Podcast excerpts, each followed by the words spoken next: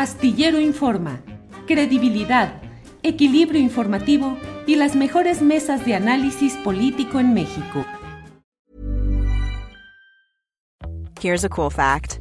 A crocodile can't stick out its tongue. Another cool fact, you can get short-term health insurance for a month or just under a year in some states. United Healthcare short term insurance plans are designed for people who are between jobs, coming off their parents' plan, or turning a side hustle into a full time gig. Underwritten by Golden Rule Insurance Company, they offer flexible, budget friendly coverage with access to a nationwide network of doctors and hospitals. Get more cool facts about United Healthcare short term plans at uh1.com.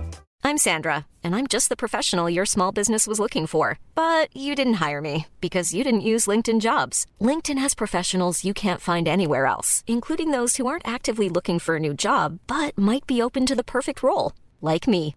In a given month, over 70% of LinkedIn users don't visit other leading job sites. So if you're not looking on LinkedIn, you'll miss out on great candidates like Sandra. Start hiring professionals like a professional. Post your free job on linkedin.com/people today.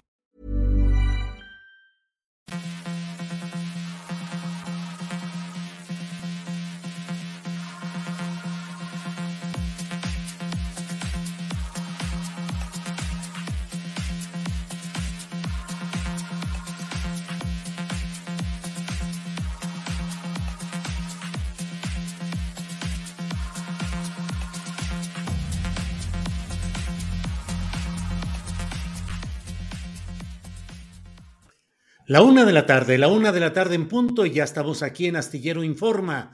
Muchas gracias por acompañarnos en este día, martes 27 de septiembre de 2022. Muchas gracias por estar aquí en esta transmisión en la cual, como siempre, le vamos a llevar información, análisis y debate. Hay muchos temas, está muy calientito el asunto relacionado con el poder militar y con el poder civil. Ha renunciado el titular de un área fundamental para ir avanzando en la búsqueda de verdad y justicia en el caso de Iguala, como es Omar Gómez Trejo, quien fue, es todavía titular, dejará el cargo el 1 de octubre de la Unidad Especial de Litigio e Investigación sobre el caso Ayotzinapa, una instancia creada para darle seguridad a los familiares eh, de los 43 estudiantes de Ayotzinapa desaparecidos en Iguala ocho años atrás, darle la seguridad de que habría un funcionario que atendiera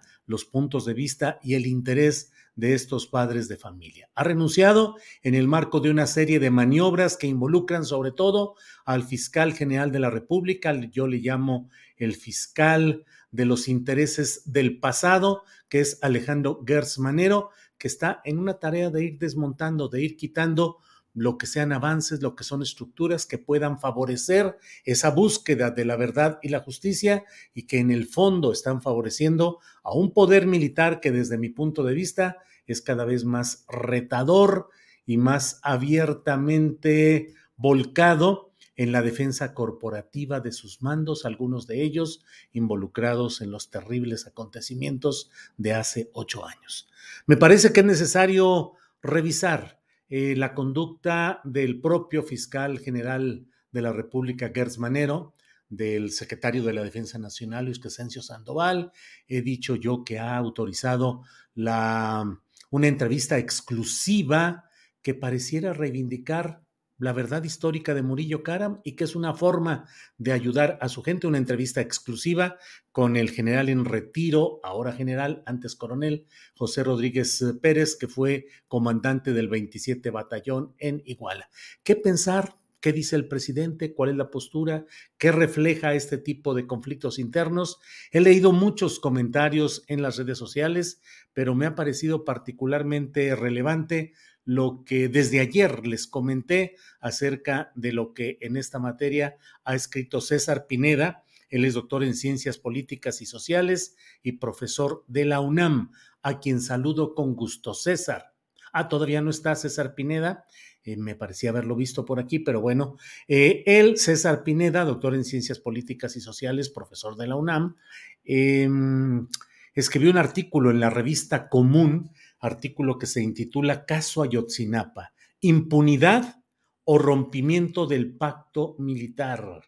El, el, el, artículo que él escribió se titula Ayotzinapa, fracaso estructural, crimen de Estado y horizonte de justicia.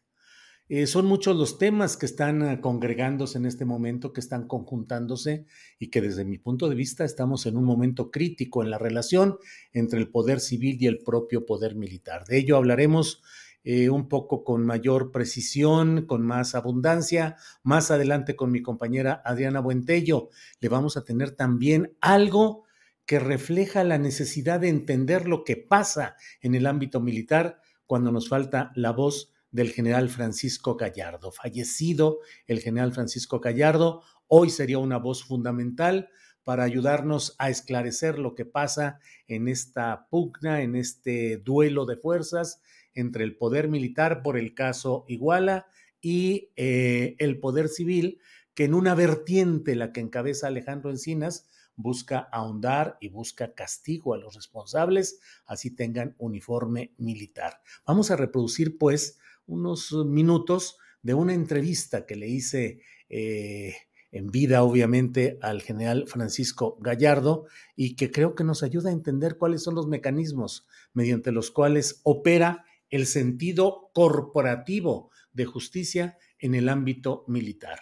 Eh, es un homenaje al criterio y a la palabra del general Gallardo en momentos como los actuales y nos va a ayudar a esclarecer varios puntos de lo que está sucediendo. Bueno, sí, estamos ahí, vemos que César Pineda está con problemas, entra y sale la imagen, eh, no estamos teniendo la, oportunidad de entrar rápidamente con él. Mientras tanto, bueno, pues le voy diciendo lo que tenemos en varios de estos eh, eh, puntos de lo que ha sucedido, la renuncia de Omar Gómez Trejo, el titular de esta unidad especial de litigio e investigación del caso Ayotzinapa, que es un golpe, no puede decirse de otra manera, es un golpe al proceso que se ha seguido de indagación.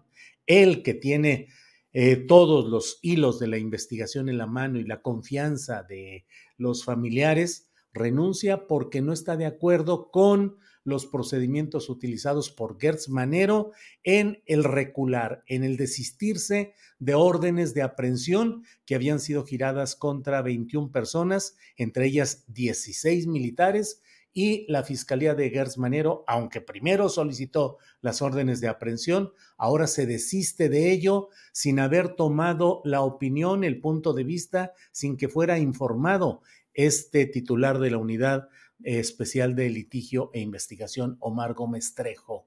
Esto además en un marco muy especial que tenemos que hablarlo, que es el hecho de que Omar Gómez Trejo tampoco está de acuerdo, tampoco lo estuvo con la manera como estando él fuera del país fue eh, pues expedida, fue ejecutada la orden de aprehensión contra Jesús Murillo Caram, una orden de aprehensión que usted la recordará sumamente favorable al estilo de dominio escénico del propio eh, Murillo Karam, tranquilo, como diciendo aquí las cosas se manejan. ¿Qué, ¿Por qué se emitió esa orden de aprehensión sin que lo supiera y sin que estuviera de acuerdo el funcionario Omar Gómez Trejo, que ahora ya ha anunciado que renuncia con fecha del próximo 1 de octubre. El propio presidente de la República, y lo debo decir en sus términos y con toda claridad, no ha dicho hoy en la rueda de prensa matutina algo que vaya en proporción con el calibre de lo que está sucediendo. Dijo, estamos recibiendo muchas presiones de diverso tipo y de diferentes partes, pero a la hora de procesar el tema de Gómez Trejo, dijo, bueno, pues fue un desacuerdo en la manera como se hicieron las órdenes de aprehensión casi así como pues un pleito así de oficina, como un desacuerdo entre instancias burocráticas que uno dice de esta manera y el otro de otra. No, no, no, es una cosa profunda, es una cosa trascendente, es una cosa definitoria y creo que en ese sentido vale la pena, valdría que el propio presidente de la República puntualizara lo que se está viviendo y fuera muy preciso en señalar por qué Omar Gómez Trejo, que ha representado del cambio de la justicia contra la impunidad, sobre todo en el ámbito militar, tiene que dejar el cargo en medio de todas estas circunstancias. Bueno, solo vamos a poder hablar por teléfono con César Pineda, doctor en Ciencias Políticas y Sociales, profesor de la UNAM. César Pineda, buenas tardes. Buenas tardes, Julio. Gracias por la invitación de nuevo. Al contrario, César, leyendo tu artículo en la revista Común, eh, Ayotzinapa, fracaso estructural, crimen de Estado y horizonte de justicia. Leía, creo que en el penúltimo párrafo, tu referencia a cómo lo que se haga en estos momentos y en este proceso va a caracterizar, a definir al gobierno de la llamada Cuarta Transformación en cuanto a romper esos pactos de impunidad, eh, y, buscar que haya justicia, sobre todo en el ámbito militar eh, y en el civil, desde luego, pero bueno, eh, subrayadamente en el militar, o bien, pues que sea otro paso en falso. ¿Cuál es el punto de vista, César? Bueno, Julio, yo creo que estamos viviendo un momento muy importante que no se ha alcanzado a dimensionar por la opinión pública y por la confusión que ha habido sobre el tema Ayotzinapa en los últimos días, con las filtraciones con eh, las versiones de, digamos, del, eh, de la Comisión de la Verdad, que no dejan dimensionar efectivamente que el gobierno de López Obrador se juega en este, en este caso, eh, porque la importancia de que se mande un mensaje de fin de la impunidad, de que se mande un mensaje de que el sistema de justicia no puede ser manipulado, es fundamental en uno de los casos más grotescos de crueldad y violencia criminal, pero también hoy sabemos de violencia del Estado, eh, de integrantes de elementos del Estado, especialmente el ejército, pero también la mano presidencial encubriendo al ejército y a los criminales y el borrado de pruebas que hizo la verdad, la llamada verdad histórica de Murillo Karam. Se juega en ese sentido el gobierno de López Obrador porque eh, a pesar de que al menos desde mi balance, la Comisión de la Verdad y el informe reciente son eh, un importante avance en, relación a la verdad. Lo cierto es que falta la justicia. Y si la justicia no se concreta, no basta el tema de que sepamos hoy un poco más de lo que sucedió en esa noche terrible de Iguala y eh, de alguna manera el pacto de impunidad que dejaron los gobiernos de Fox, Calderón y por supuesto el de Peña Nieto, que es cuando se cometió esta atrocidad en Ayotzinapa, mantendría un rango de continuidad, eh, mandando un mensaje de que el ejército es intocable, de que el ejército tiene privilegios, de que el ejército puede simplemente salirse con la suya y también el resto de los responsables de la clase política. Si no llega a buen puerto el castigo a los culpables durante el gobierno de López Obrador, en buena medida su gobierno, y no, no estoy exagerando, podría haber fracasado.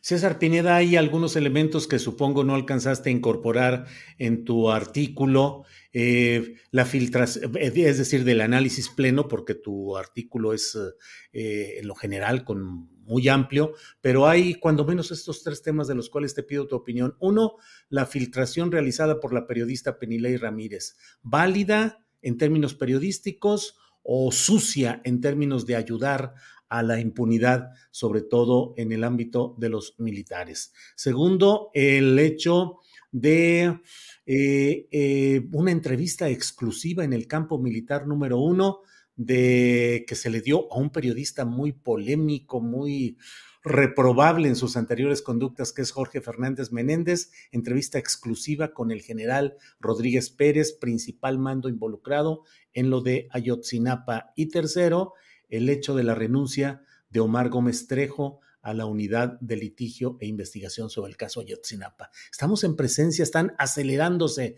estos ingredientes conflictivos entre el poder militar y el poder, el poder civil.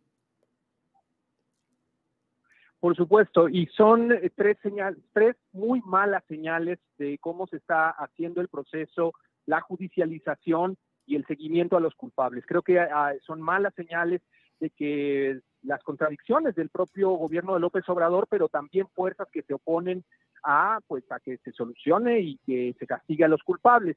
En el primer caso me parece que eh, la filtración es lamentable porque además se ha utilizado como si revelara una tesis que conociéramos, que era la, el involucramiento del ejército.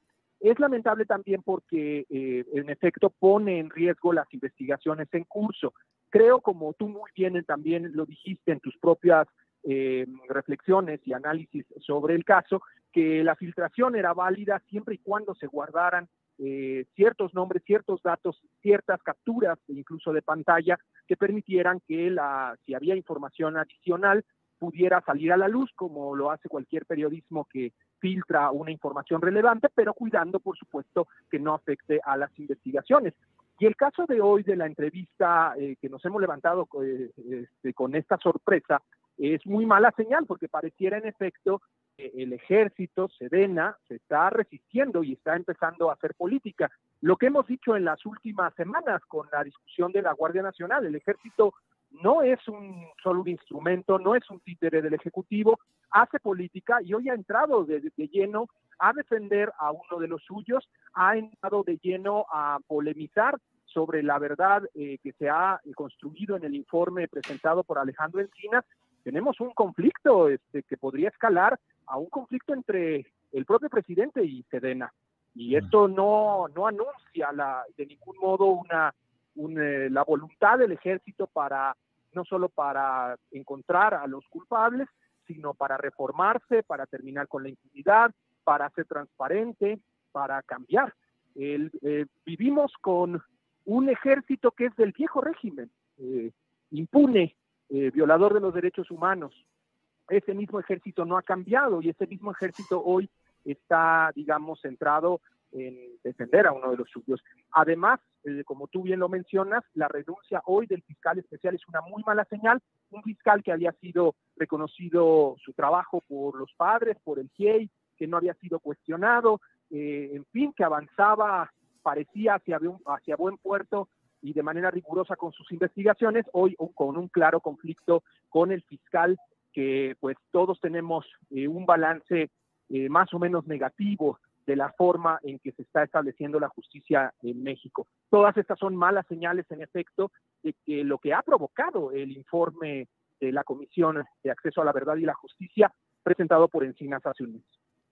Eh, César, eh, más allá de los elementos preocupantes, graves, trascendentes, definitorios de este momento que estamos viviendo, hay quienes dicen el gobierno del presidente López Obrador tiene que sustentarse en los militares para evitar tentaciones golpistas y porque es el único segmento que le está permitiendo construir, salir adelante, resolver ciertos problemas con la disciplina y la fuerza del ejército.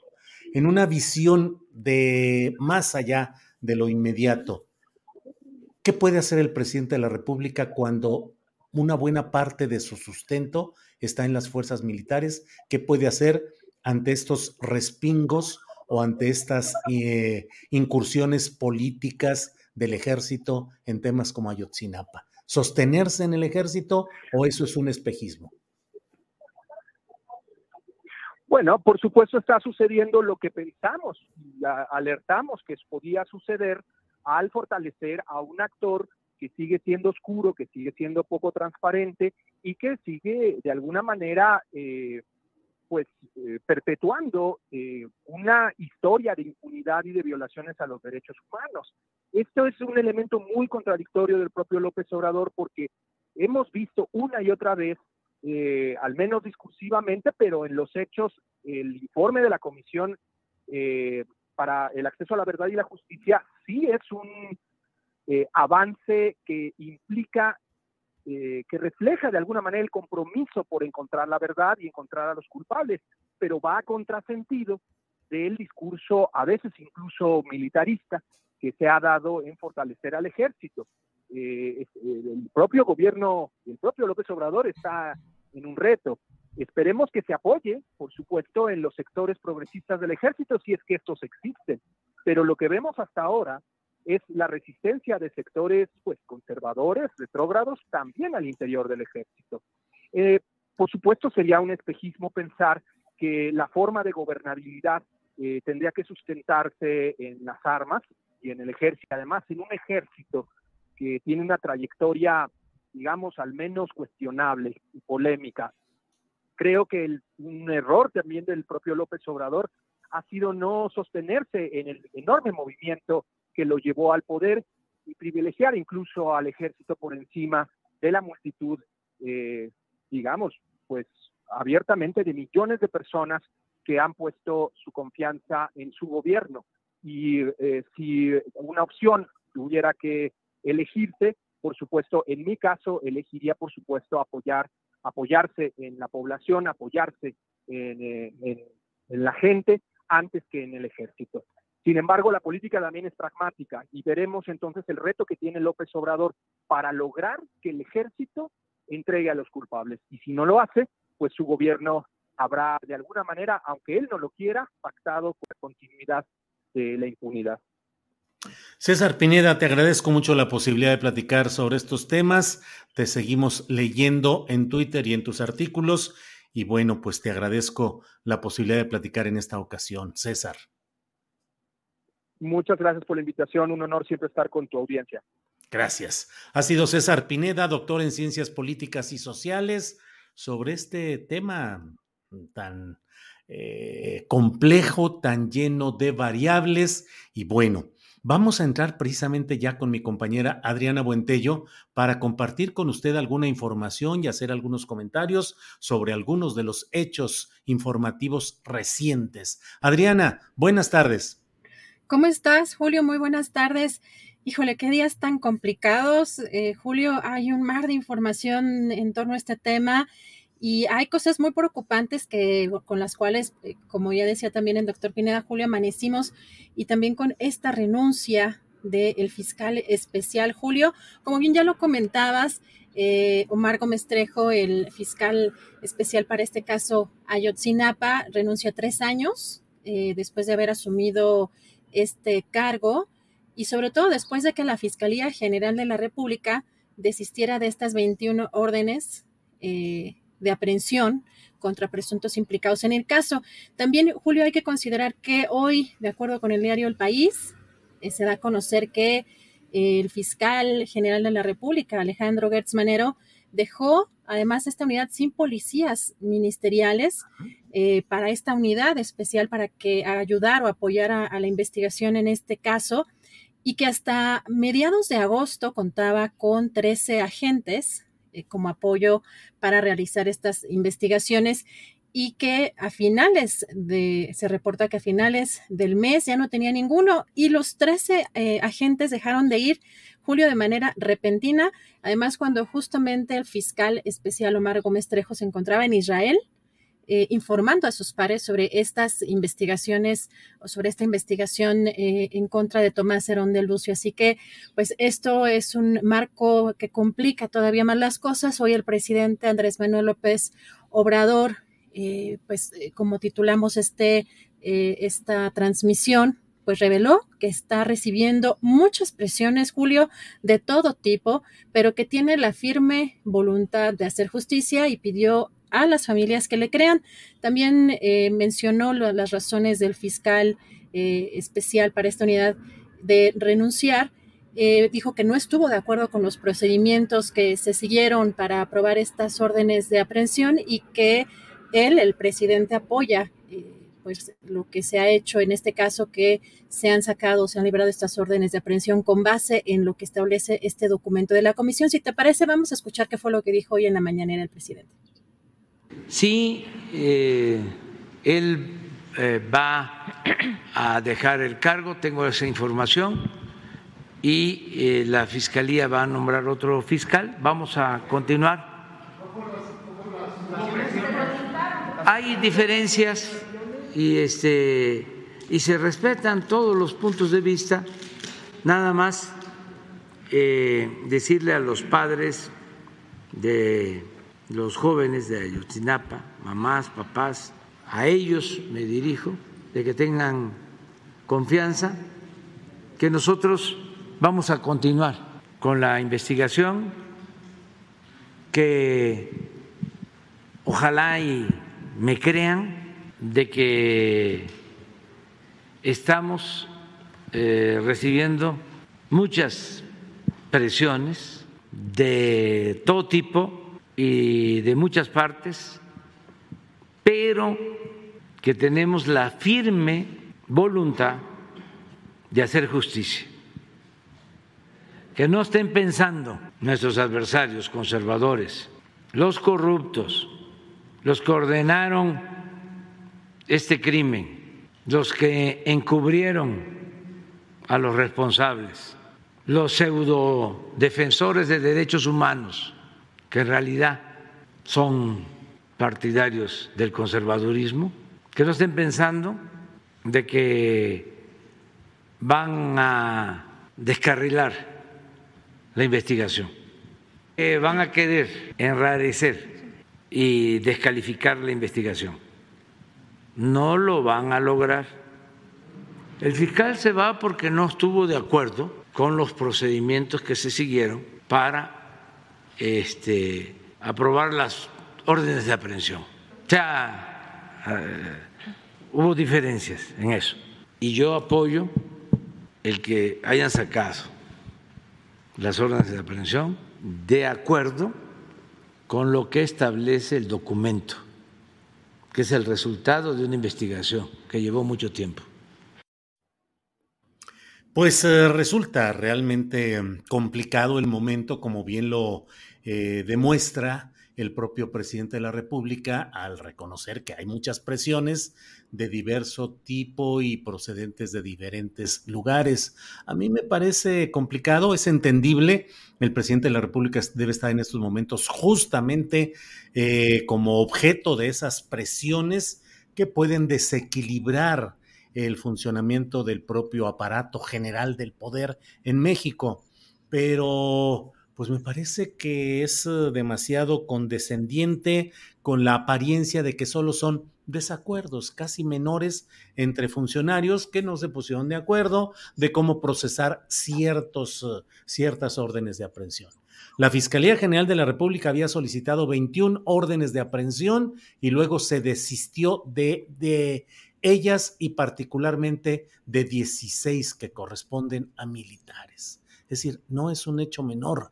Si la unidad especial de litigio y de investigación sobre el caso Ayotzinapa eh, propuso, generó, consideró, fundó que era procedente el que se buscaran esas órdenes de aprehensión. Y si por tanto la Fiscalía de Gertz Manero decidió solicitarlas a un juez, la Fiscalía General Gertz Manero tendría que haber respetado el proceso de este órgano especial que se creó para procesar eh, la información y solicitar el que hubiera órdenes de aprehensión de este tipo. Pero Gers Manero lo que hace es actuar, pues no digo a sus pistolas, a sus intereses, y esto nos lleva al punto más complicado de todo, Adriana Buentello. El presidente de la República dice, estoy de acuerdo con que se hayan desistido de esas 21 órdenes de aprehensión, ¿por qué estar de acuerdo? Si no tenía ninguna responsabilidad, los 21, entre ellos 16 militares, pues ya lo comprobarán en el curso del proceso judicial, como le sucede a miles y cientos de miles de mexicanos que son involucrados en órdenes de aprehensión sin fundamento, digamos, concedamos, y que tienen que probarlo en el curso del proceso judicial. No debería ser el Poder Ejecutivo el que inhiba que se investigue a 16 militares. Supongamos que son inocentes, pues ya se demostrará como le pasa a todos los civiles. Y por otra parte, el presidente de México dice, téngame confianza, pero los hechos concretos son muy preocupantes. Se está dando reversa, hay un giro regresivo en el cual lo avanzado se está desmontando y en el cual ahora se va a entrar en una etapa en la cual, hombre, de aquí a que el nuevo fiscal se entere del procedimiento, pues espérate, porque apenas está conociendo, va, va a iniciar nuevos procesos, va a solicitar nuevas pruebas, esto se va a llevar tiempo, entonces, de aquí a que, y se va a acabar. El tiempo político de todo esto está ya encima. El, el, final del tiempo político es el próximo año, cuando se destapará todo el asunto preelección presidencial. En este poco tiempo, ¿qué? ¿Ir nada más así con un nuevo fiscal? Complicado, Adriano. Julio, algo de lo interesante también que el presidente menciona, ya mencionado en estas conferencias mañaneras, y que creo que es interesante porque el hecho de que él haya dicho que ha estado en favor de que se transparenten todos los documentos, pues eso va en contra muchas veces en de, algunos procesos judiciales. El hecho de que el presidente quiera una cosa, pero el proceso judicial tenga que llevar otras condiciones, creo que sí hay una diferencia clara. Por eso el presidente también ha mencionado que no cree que vaya a afectar esta filtración este, en el proceso, pero que eh, también eh, si fuera el caso, también hoy mencionó Julio en la conferencia sobre esta filtración que hizo la columnista del Reforma Penilei Ramírez, eh, pues sería avalar, si se afectara con esta eh, filtración el proceso de esta investigación, pues sería avalar el método del juez de Matamoros, eh, del cual también mencionó que ya presentaron una denuncia formal en su contra, que no puede ser, dijo el presidente, por cuestiones de forma.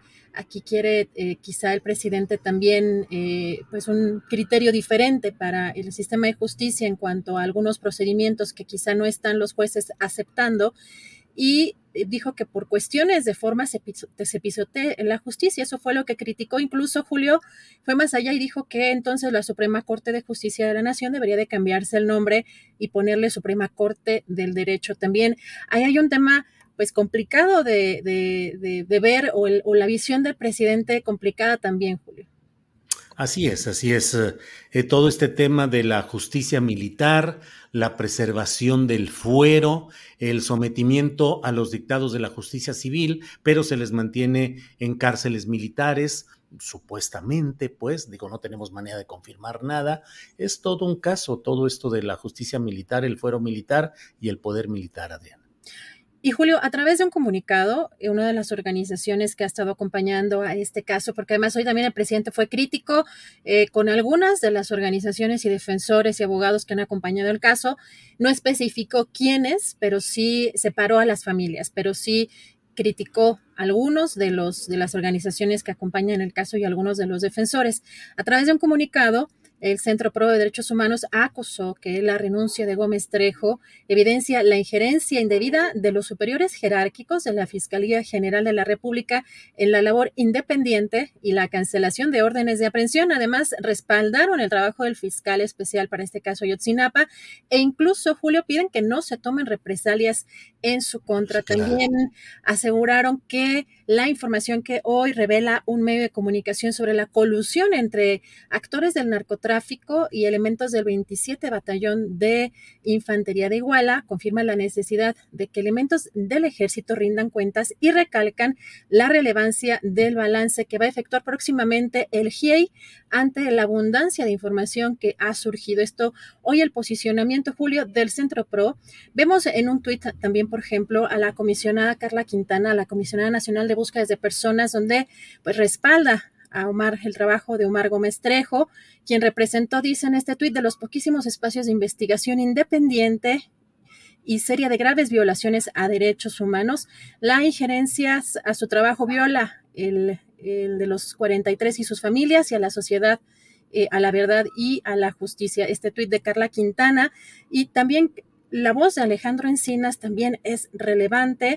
Julio, fíjate que hoy en un artículo, eh, Alejandro Encinas, eh, que lo hemos querido entrevistar, pero no está dando en estos momentos entrevistas. Entendemos que es un momento complicado, pero él dice que como era predecible, la avalancha de los testaferros de la mal llamada verdad histórica se ha confabulado pretendiendo descalificar y malinformar sobre este informe de la Comisión de la Verdad y reacción que da cuenta de los vestigios del Estado del viejo régimen, el mismo que cometió este crimen.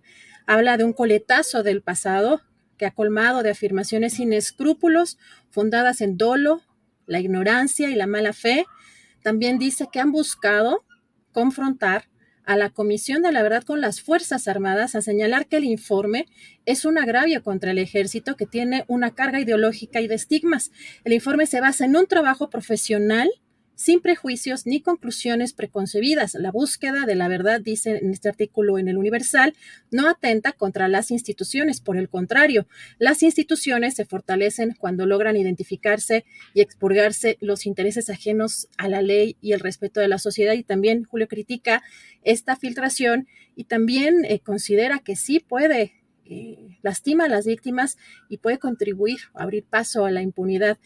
Así que está complicada la situación. Hace unos momentos también estábamos viendo, Julio, eh, conferencia por parte de los defensores de los militares, justamente en el campo militar número uno, la defensa de cuatro militares detenidos por su supuesta relación con este caso Ayotzinapa y acusaron al secretario, al subsecretario de Gobernación Alejandro Encinas de politizar el hecho y de presentar pruebas falsas contra elementos del ejército. Hay que recordar que José Rodríguez Pérez es acusado de delincuencia organizada junto con el ex capitán José Martínez Crespo, el ex subteniente Fabián eh, Alejandro Pirita y el ex sargento Eduardo Motes a quienes además se les imputa delito de desaparición forzada, todos ellos quienes fueron detenidos el pasado 14 de septiembre.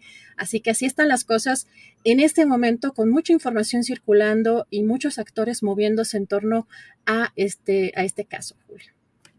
Sí, la verdad es que está, como lo dijimos al principio, complicado, candente, creciente y no hay que perder de vista los detalles y los resultados porque en el fondo es eh, un hecho de la mayor trascendencia, verdad y justicia auténticas, genuinas en el caso Ayotzinapa, o simulación e impunidad, sobre todo eh, mostrándonos y subrayando el poder de los militares cada vez creciente y que durante mucho tiempo se ha ido solapando la idea de que, bueno, pues están construyendo y están trabajando. No, el poder de los militares es este, el poder que es capaz de hacer acciones para contrarrestar al poder civil y para establecer sus condiciones y establecer sus parámetros.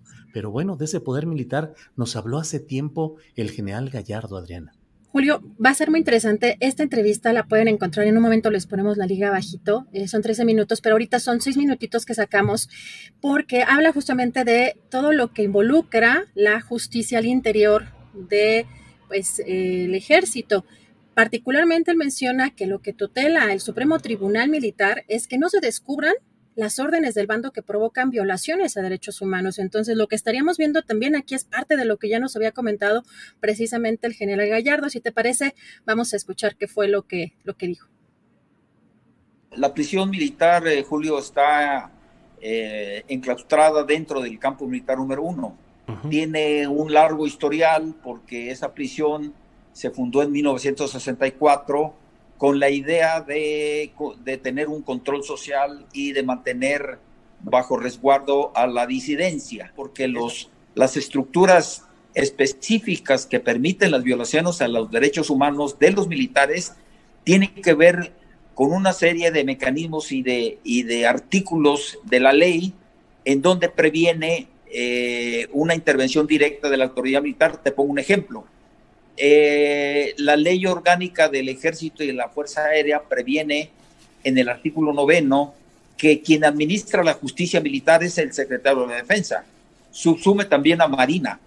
Entonces, a ver, a ver cómo está este asunto. ¿Cómo que, cómo que una persona eh, administra la justicia? En México, quien administra la justicia pues, es el Poder Judicial Federal. Sin embargo, las resoluciones del Supremo Tribunal Militar, que también es nombrado por el secretario de la Defensa, nombra a los, a los, a los ministerios públicos, a, los, a los consejeros eh, ayudantes de los, de los tribunales, a los defensores de oficio, incluso se pueden dar el lujo de imputar hasta, hasta quién va a ser juzgado. Te estoy manejando mi caso, ¿no? Entonces aquí lo que, lo, lo que se tiene que hacer aparte de ello es reformar esta ley, anular este artículo y hacer una justicia militar independiente, autónoma. ¿Por qué? Porque la disciplina militar tiene, con un asunto, eh, tiene que ver con asuntos de carácter disciplinario, no penal. Cuando se viene el asunto penal, debe intervenir la Suprema Corte de Justicia para que se respete el debido proceso, porque muchos compañeros militares están procesados incluso por torturas y porque la misma autoridad militar los obliga a firmar declaraciones en contra de su voluntad. Es el caso concreto de este capitán Crespo que está encarcelado por el asunto de Ayotzinapa. Vamos a ir viendo, vamos a ir viendo, Julio, cómo esta trama va a desenredar muchas cosas. Ojalá que dejen declarar a este capitán abiertamente y que no lo que no lo persigan, que no le vaya a pasar alguna cosa, que no le vaya a pasar algún accidente dentro de la prisión militar. ¿Por qué? Porque atrás de ello están las órdenes del mando.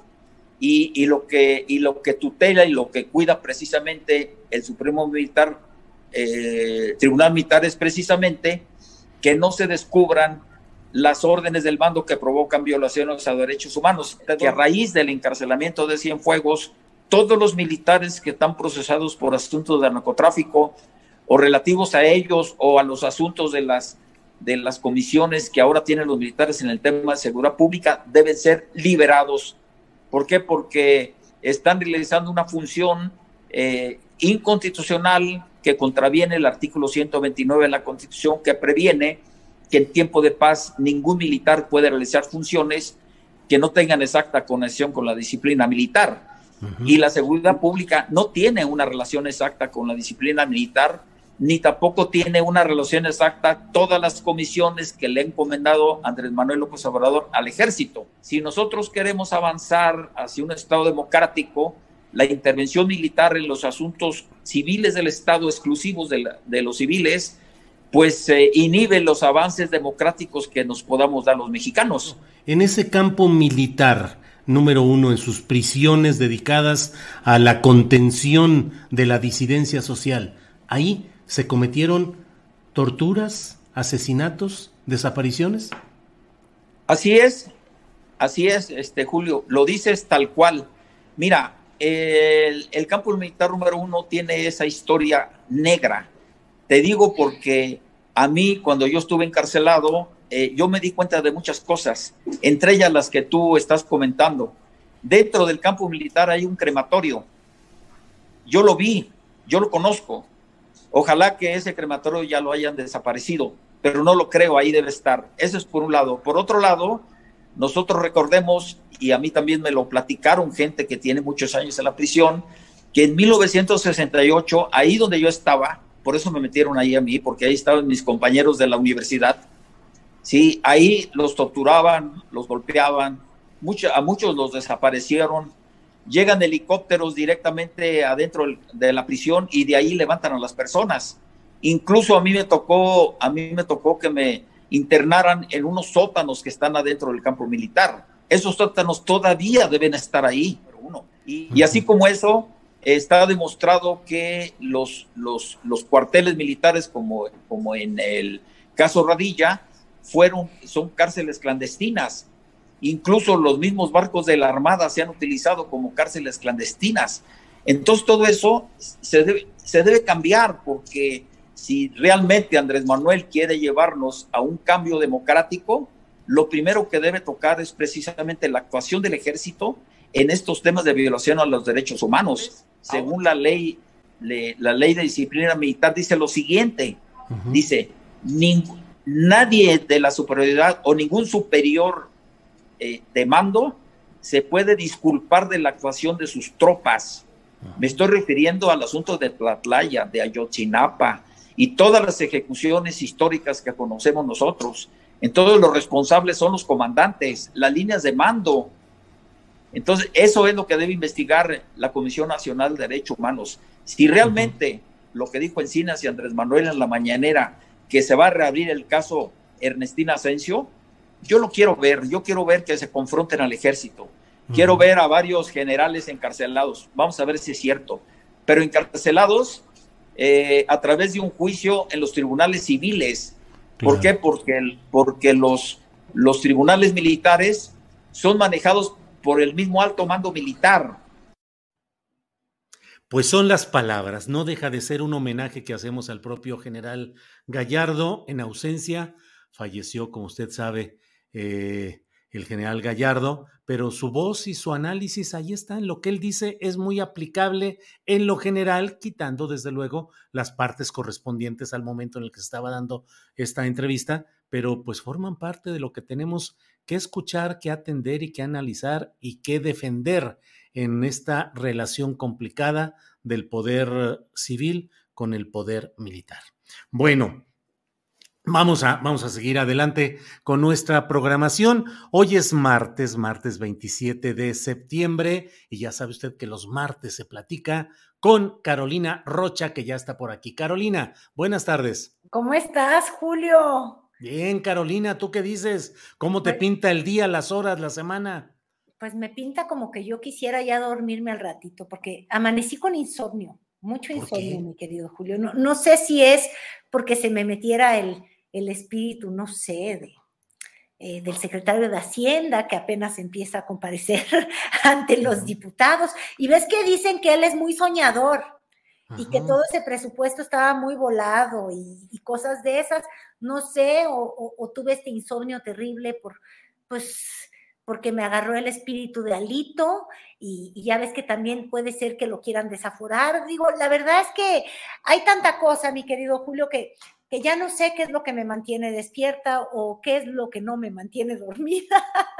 Vaya, vaya, Carolina, pues la verdad es que las horas están complicadas, particularmente en relación con este tema de Ayotzinapa, que es un tema en el cual tenemos ocho años hablando, analizando y señalando, pero ahora también con muchas complicaciones en cuanto a lo que pareciera también la defensa política que está haciendo la Secretaría de la Defensa Nacional de algunos de los mandos militares involucrados o acusados de estar involucrados, la renuncia del funcionario Omar Gómez Trejo, las filtraciones. ¿Cómo has visto todo esto, Carolina? Fíjate que eh, tú muy bien lo dices, Julio. En realidad, este es el, el tema que nos tiene que que tener ocupados y sobre todo muy despiertos y muy atentos a los ciudadanos pues que somos de a pie. ¿A qué me refiero?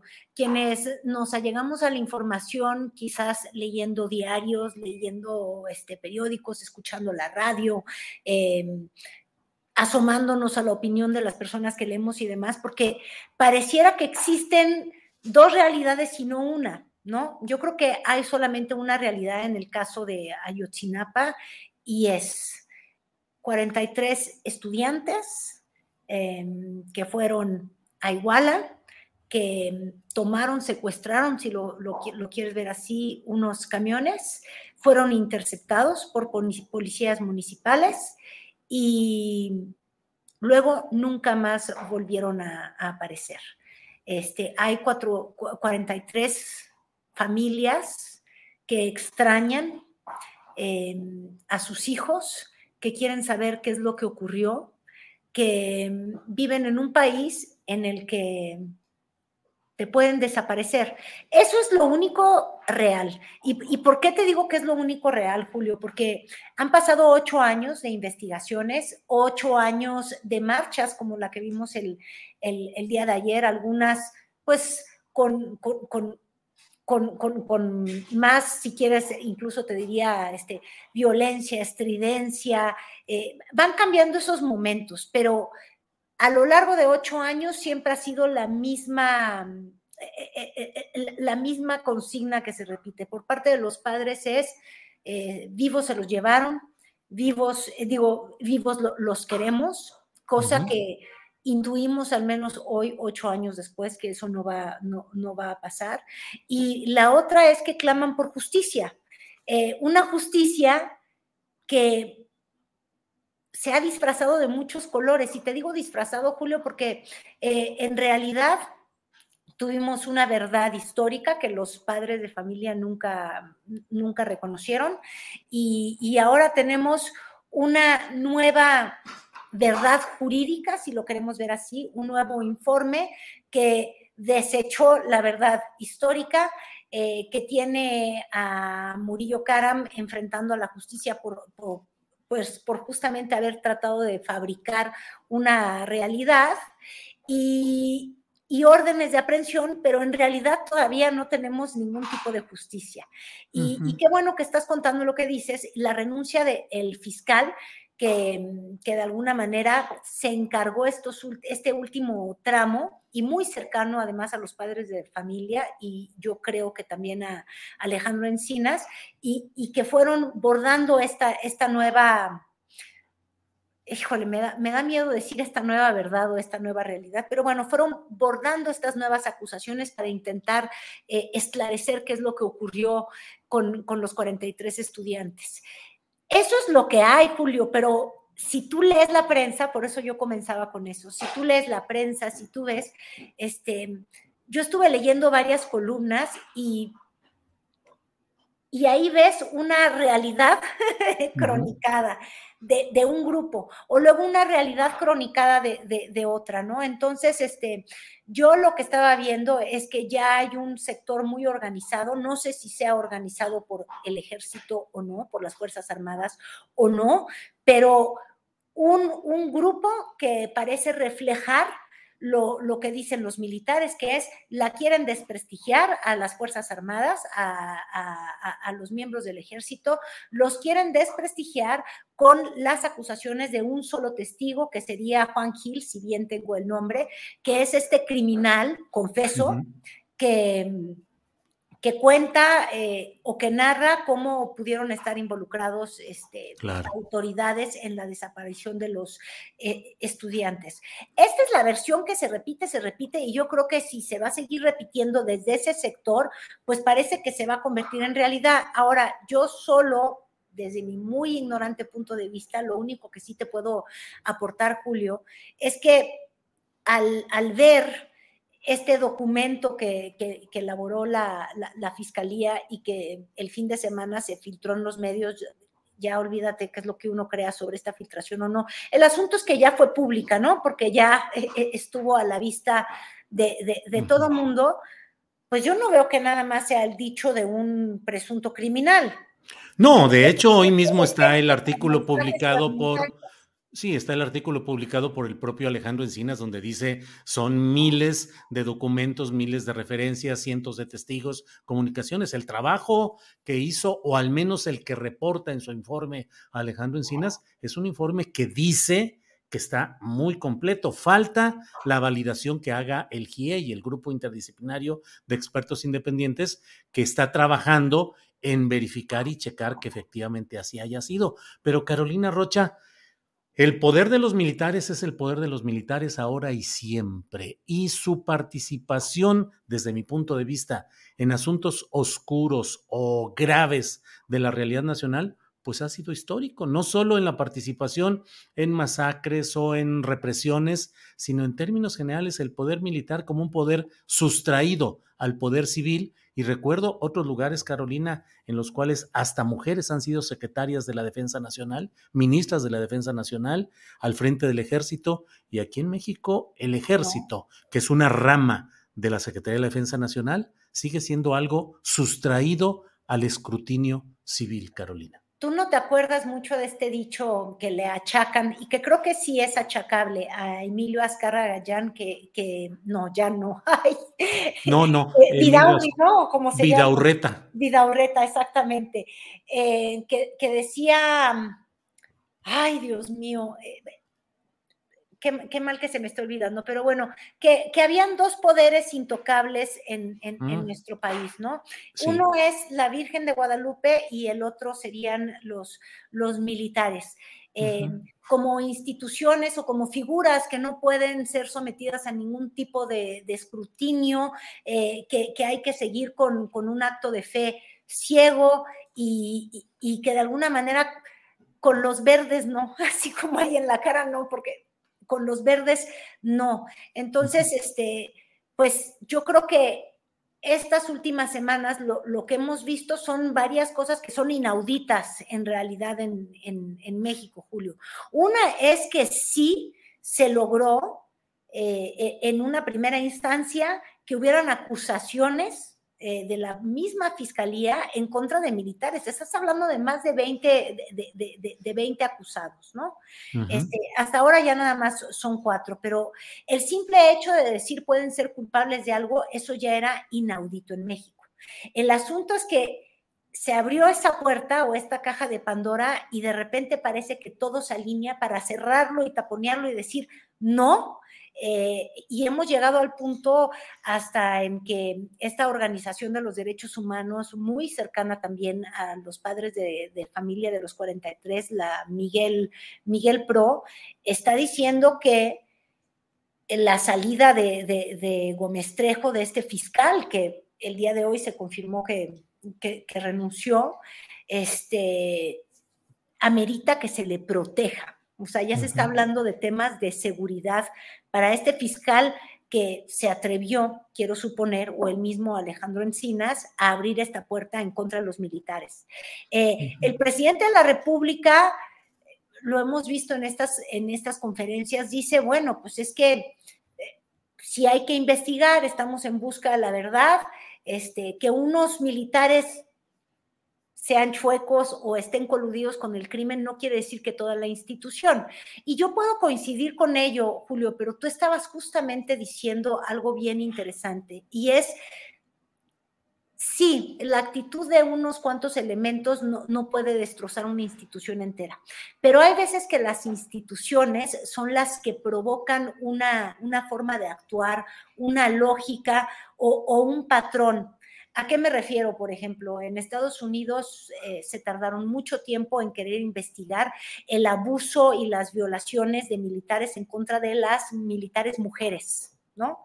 Y, cuando abrieron esa caja de Pandora tuvieron que reconocer que había una, una forma de ser institucional que ayudaba o que alentaba estos patrones de abuso en contra de las mujeres.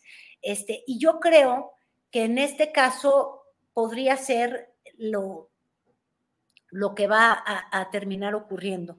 Que si, si terminan implicando a uno o a dos o a tres generales del ejército, no es que solamente las acusaciones en contra de ellos se queden en ellos, sino que vamos a tener que reconocer que en el ejército hay patrones de impunidad, y formas de actuar, digo, desde el hecho que estuvieran filtrados en las normales, Julio, este, que institucionalmente hacen pues culpable a la institución entera. Y en un momento como el que está viviendo México, en el que a la vez se quiere promover que el ejército se haga cargo de todo, porque resulta que es la única institución en la que confiamos, pues pareciera que, que, que está en una, está metida en una trampa tremenda el, el, gobierno abrió una puerta y ahora no saben cómo cerrarla. Oye, Carolina, y otro de los temas que dan para no conciliar el sueño y estar diciendo, bueno, ¿qué pasa? ¿Qué sucede? Tamaulipas con Américo Villarreal que pide regresar al Senado y solo va a estar hasta el sábado, porque el sábado debe tomar protesta como gobernador de Tamaulipas, pero el miércoles va a resolver el Tribunal Electoral si se aprueban las impugnaciones o no. Vaya historietas las de Tamaulipas, Carolina. Vaya voltereta que nos dio este Américo, y ya está como Cuauhtémoc Blanco, pero es por, lo del América, ¿eh? Ah. Este, no vayas a creer que porque uno cree que se sacó una foto o que estaba cerquita de alguien que estuviera metido en el narco, no, no, para nada. Pero bueno, eso es lo que don Américo, que ya es virtual gobernador de Durango, lo va, lo va a hacer el, De Tamaulipas. digo, de, ¿de dónde dije ahora de Durango? De Tamaulipas.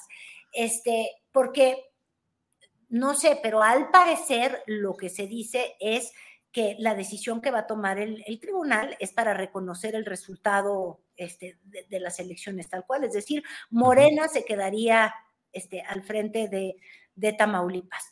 Pero lo único que, que revela este caso es que ese Estado de la República que tiene a dos exgobernadores, como recordaba el día de hoy el presidente López Obrador, o ya no sé si el día de ayer, pero bueno, hoy o ayer cuando, no fue hoy, porque hoy le dio su espaldarazo y su plena confianza a don Américo, el presidente dijo que es tan buena persona y como él siente que es buena persona, ya es buenísimo.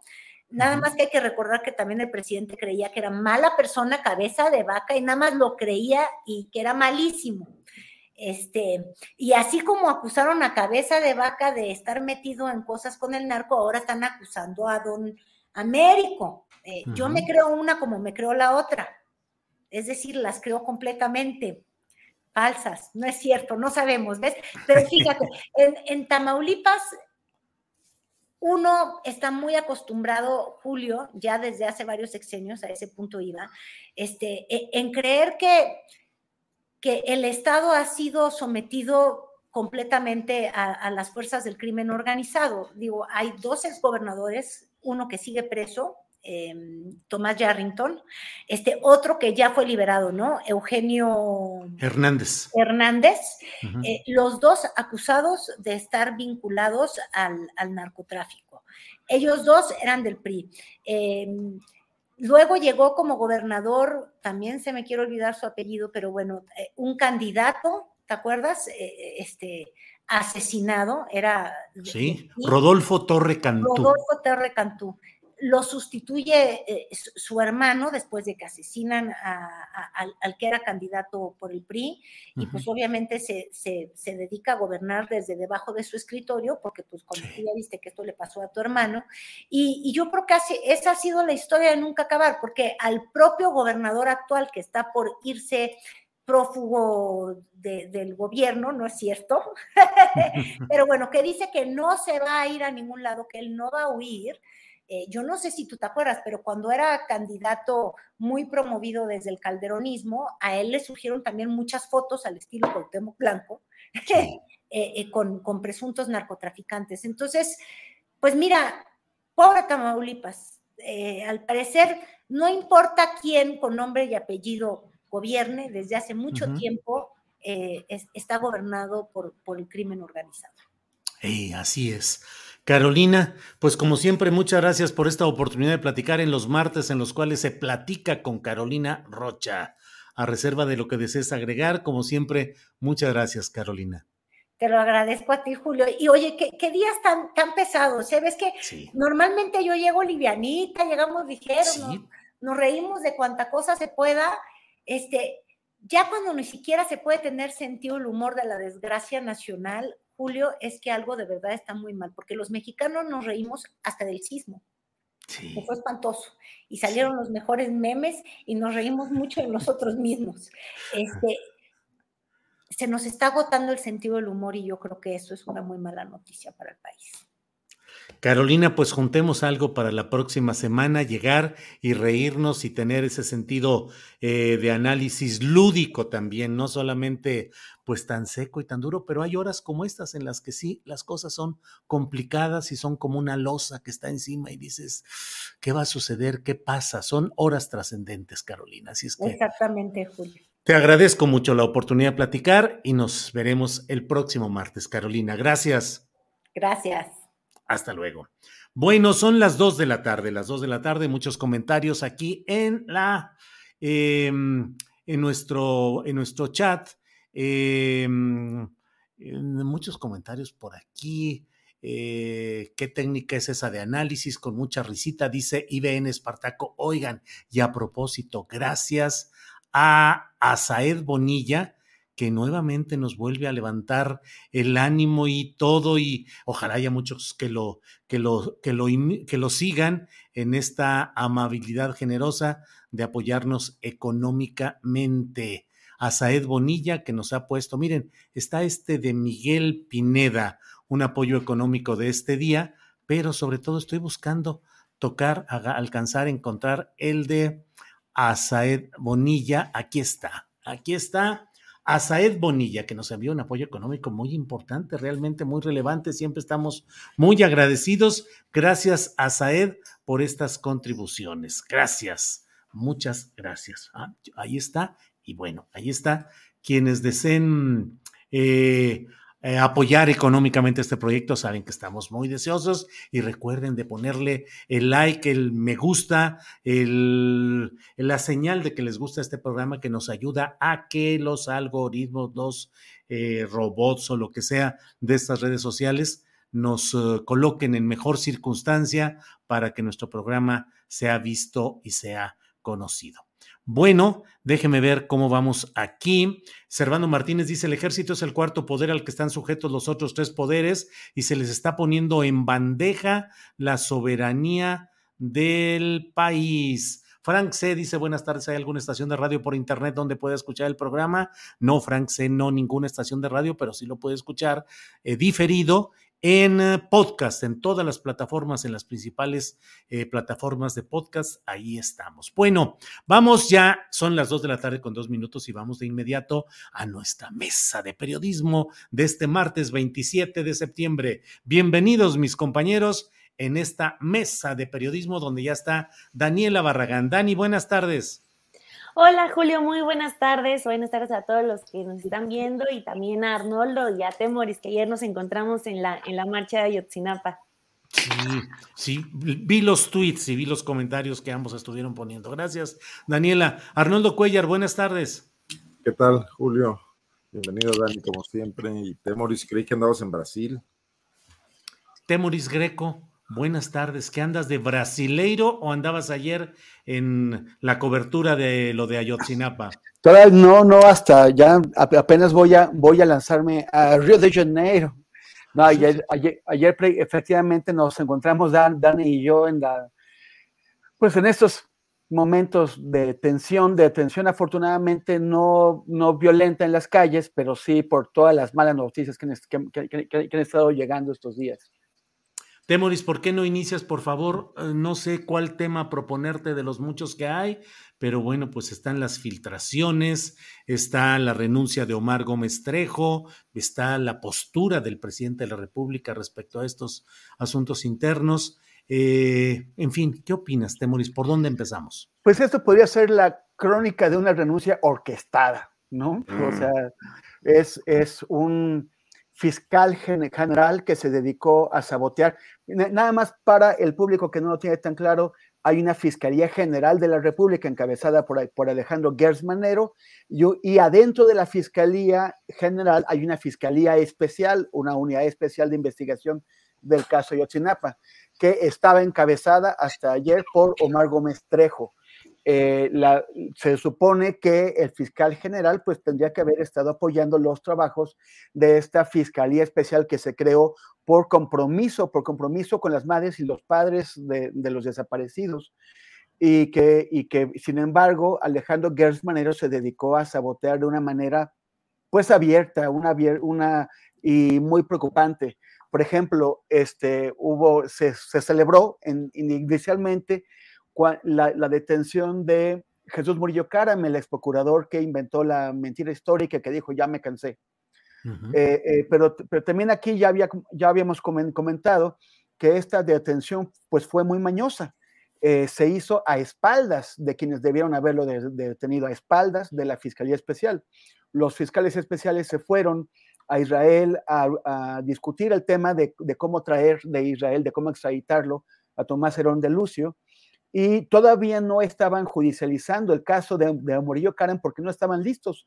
Como cualquier persona, como cualquier eh, eh, eh, fiscal serio, pues esperan a, reunir todos los elementos de prueba para tener una acusación sólida que no se les vaya a caer.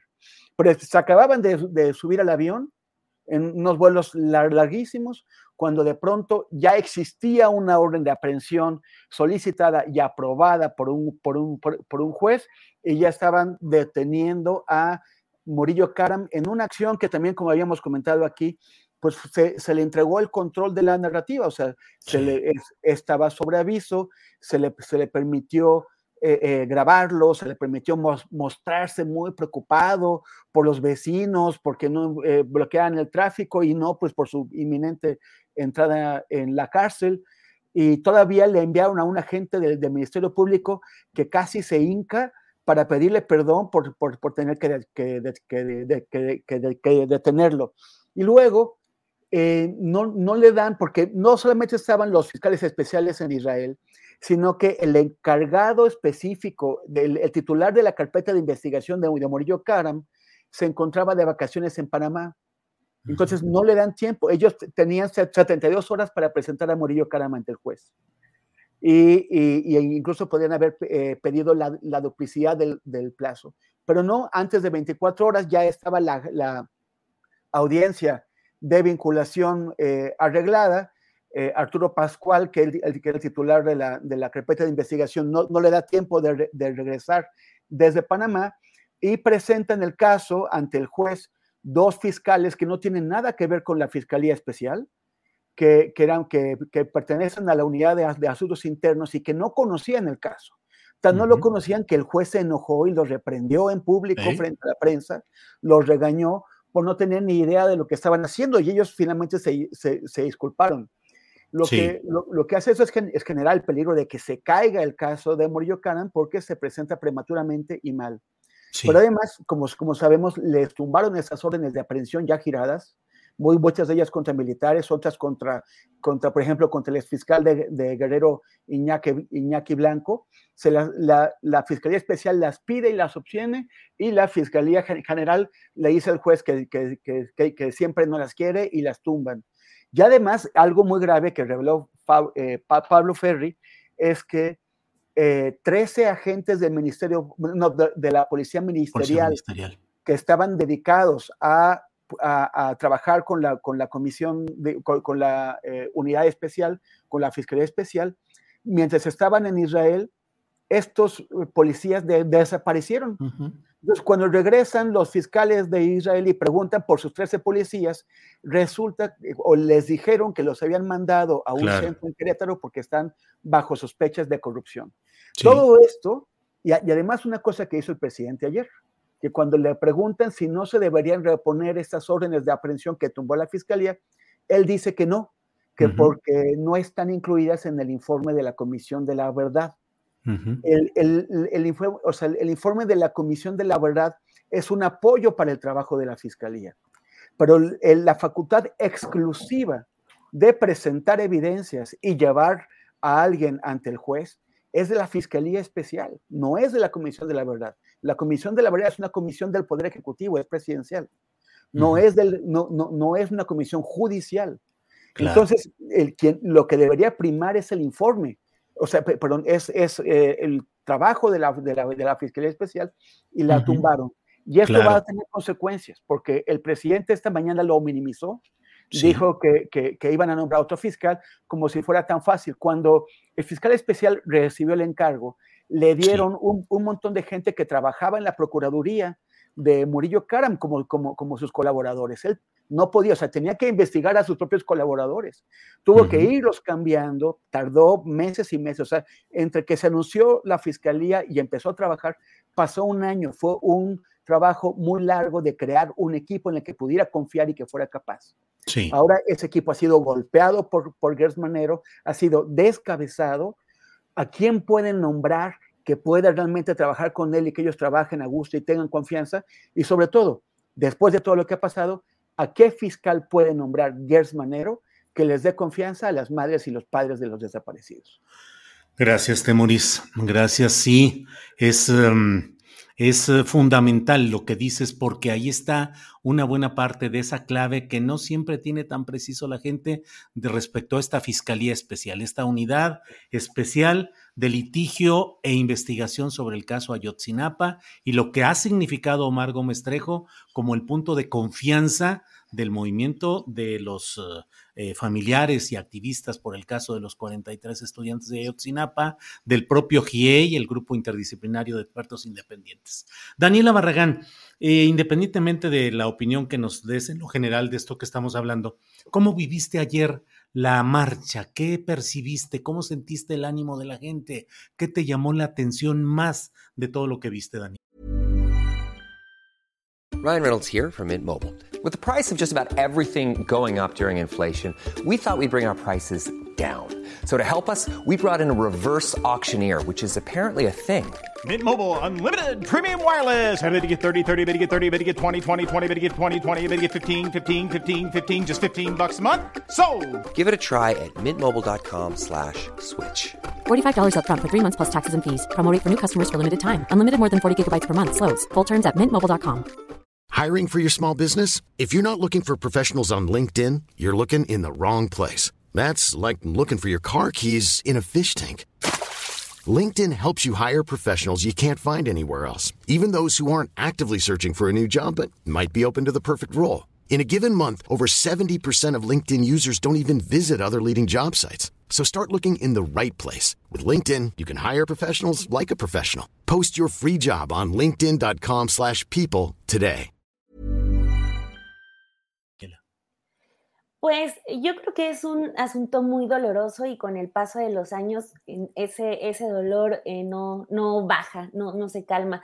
Eh, ver los rostros de, de, los padres y de las madres cargando estas eh, pues lonas con el rostro de sus hijos, de verdad que el verlo así en vivo no, no termina de, de cuajar, ¿no? Es como de por qué el Estado se ensaña con esa gente y además de que le desaparece a sus hijos, las tiene ocho años sin saber Qué, qué, está pasando, sin conocer la justicia, sin poder eh, darles el derecho a tener un luto como se debe, ¿no? Entonces, verlos cansados, eh, verlos callados, porque el contingente de los padres eh, no, no grita consignas, no van callados eh, sosteniendo estas lonas que pues ya le hemos visto durante mucho tiempo y con flores y solamente el momento en el que hablaron fue cuando se eh, llegaron al monumento de los más 43 en el pase de lista de, de, los nombres de los 43 estudiantes y luego ya, ya en el meeting y lo que es evidente es que están enojados. Eh, yo, yo sí los vi eh, molestos e incluso también como contradiciendo esta parte tanto de Encinas que la empujó un poco más el presidente López Obrador al querer como... Eh, dividir el movimiento entre los que estaban elevando la protesta y ellos porque desde el abogado Vidulfo Rosales, que cuando dio entrevista a medios, él dijo, están muy enojados los padres porque las decisiones que se están tomando van a contracorriente de las promesas que se les hicieron desde el inicio de la administración de, López Obrador y en concreto en la, eh, previo a la, bueno, cuando se presenta el informe, ya el informe final de la Comisión de la Verdad.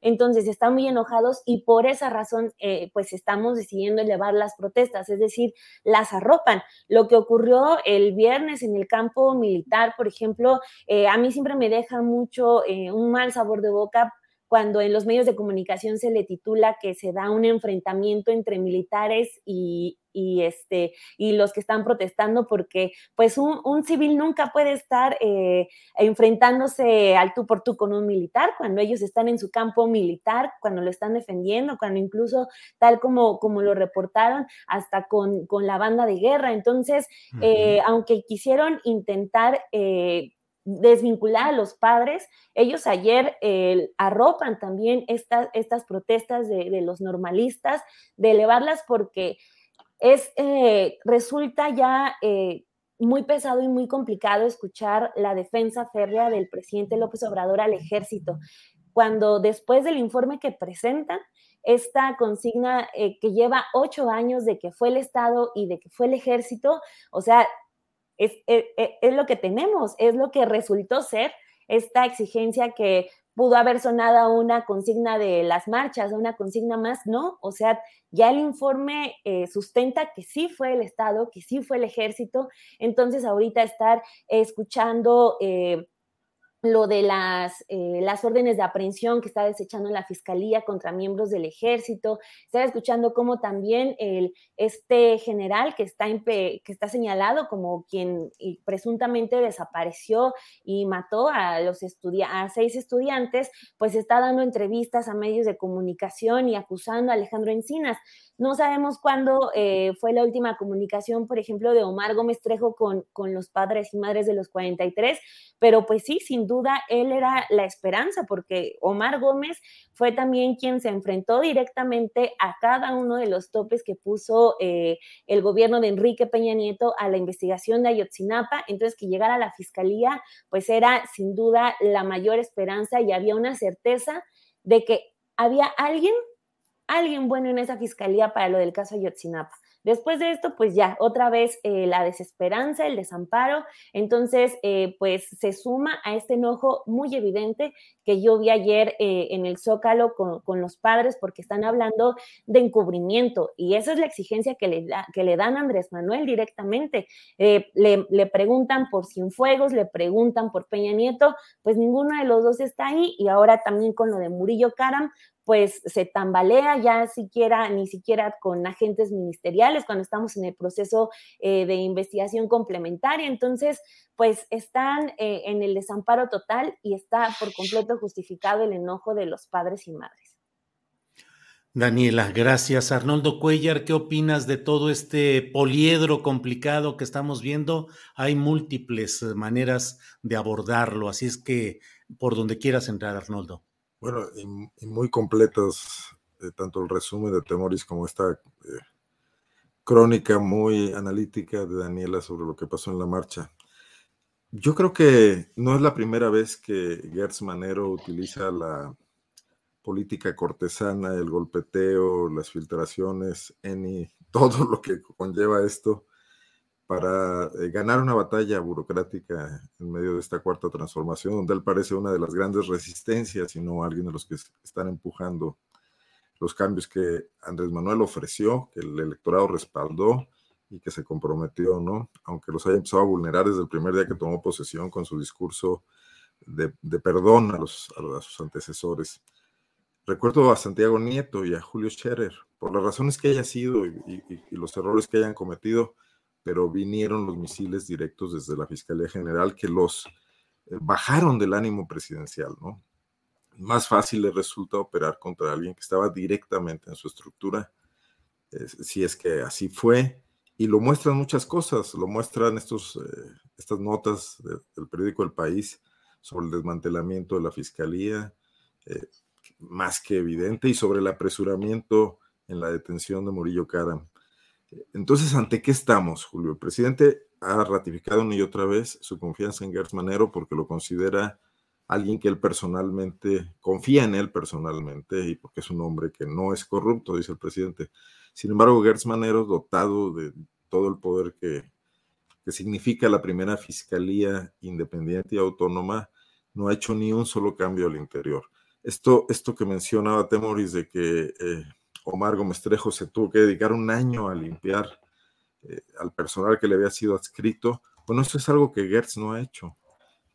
Permanecen muchos funcionarios que no solo vienen de Peña Nieto, algunos en estructuras de poder relevante, no, tan insignificante, provienen incluso de gobiernos anteriores, del Calderonato, y hay algunos desde la época ahí de, Vicente Fox.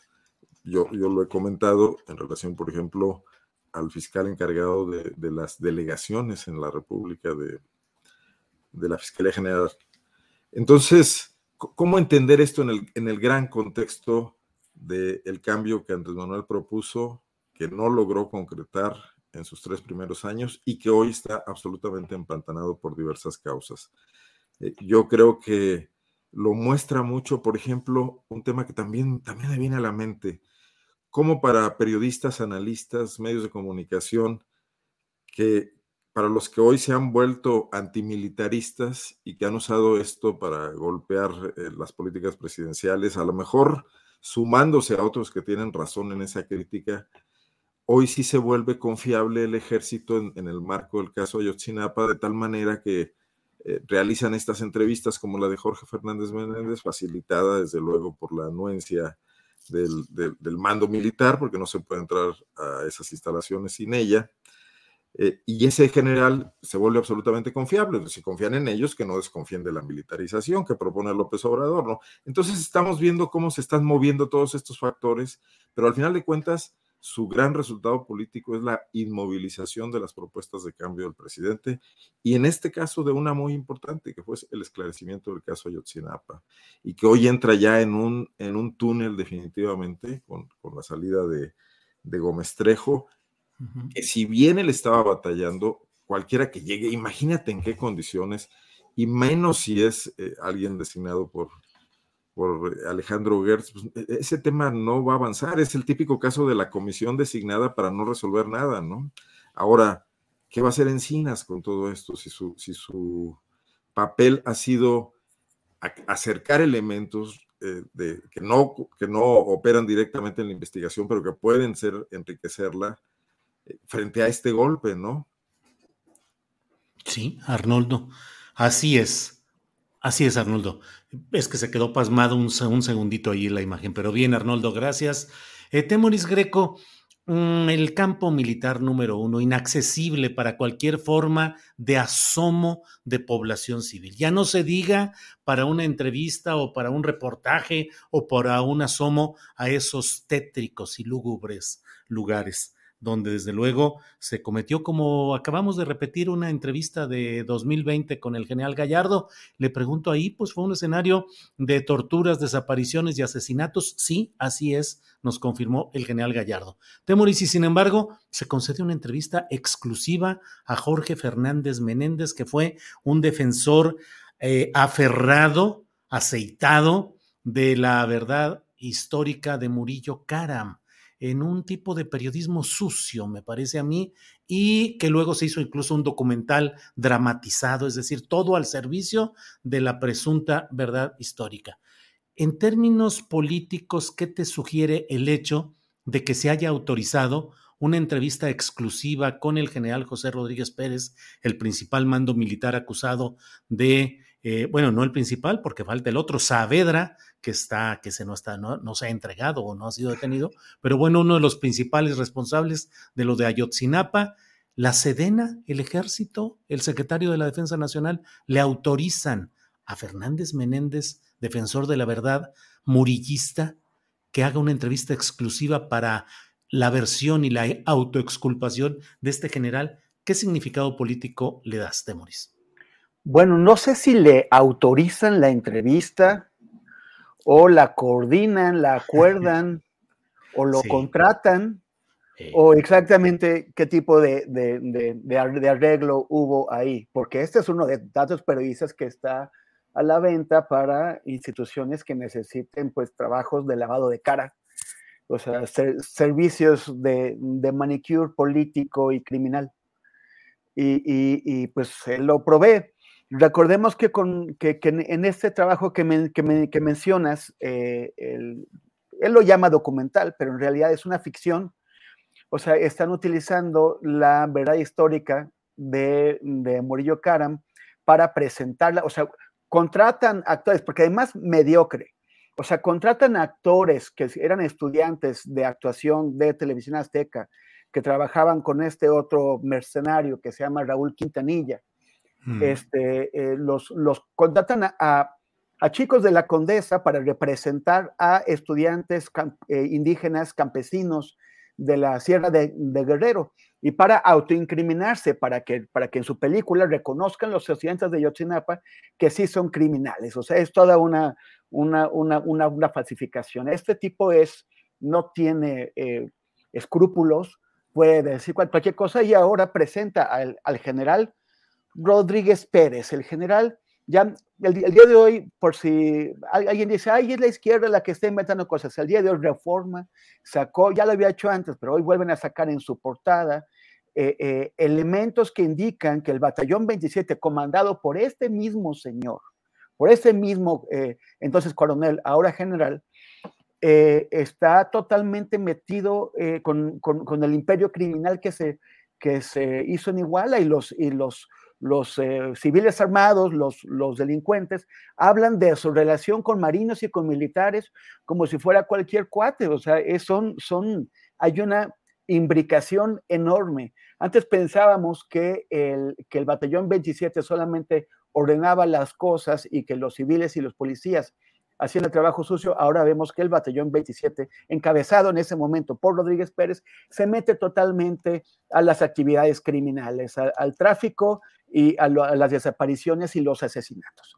Pero es, ese señor al que Fernández Menéndez intenta presentar pues como un una pobre víctima inocente de, de, unas infamias sin fundamento, se, eh, traen el cuento de que solamente unas declaraciones, o sea, hay una, serie de, elementos de telefonía, de registros que, eh, que indican que apuntan hacia, hacia Rodríguez Pérez y sus subordinados como parte de, de esta trama criminal. Pero hasta llora, o sea, es, es, es, dramático, o sea, ¿quién, ¿quién, se lo creyera para llorar con él, ¿no? Con el pobre eh, general falsamente acusado y con el periodista que está cumpliendo con, con, con, su deber al darle voz a los que no tienen voz. O sea, una mentira. Ahora, el, contraste. Eh, unos días antes fueron estudiantes de Yotzinapa y otros activistas a, protestar frente al cuartel, al, campo militar número uno.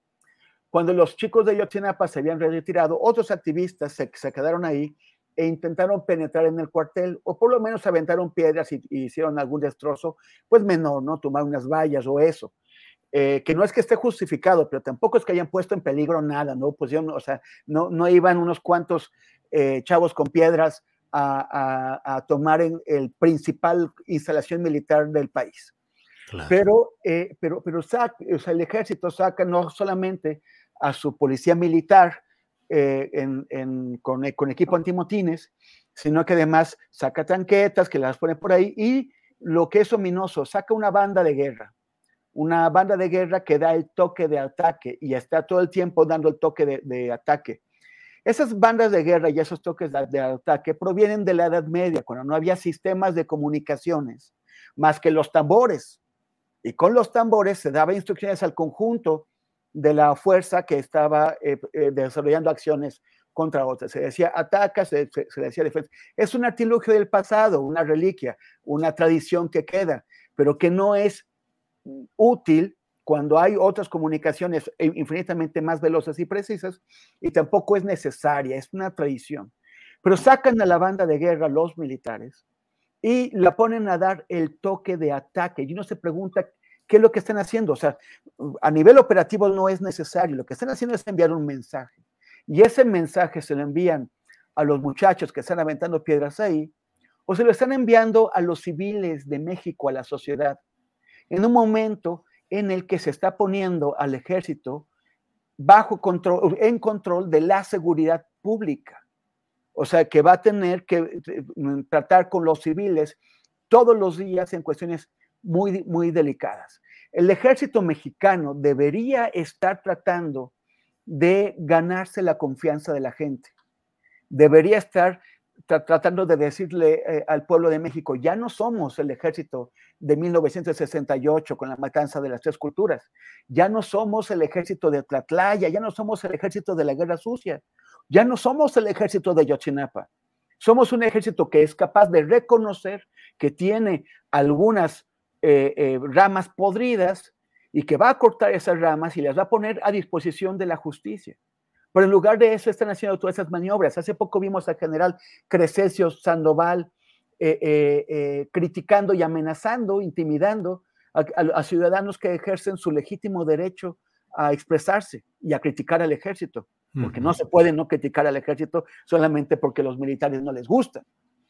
Y, tenemos a, este ejército que está poniendo, que está pues contratando o acordando esta entrevista con, con su general eh, aparentemente responsable de graves crímenes como el haber asesinado a seis de los, de los 43 y utilizado el cuartel del batallón de Iguala para esconder y disponer de los restos de varios de los chicos, de la mayoría de los, de los chicos, según uno, una de estas versiones, y lo, y, lo, y lo están utilizando para atacar a un funcionario público, para atacar a la justicia civil.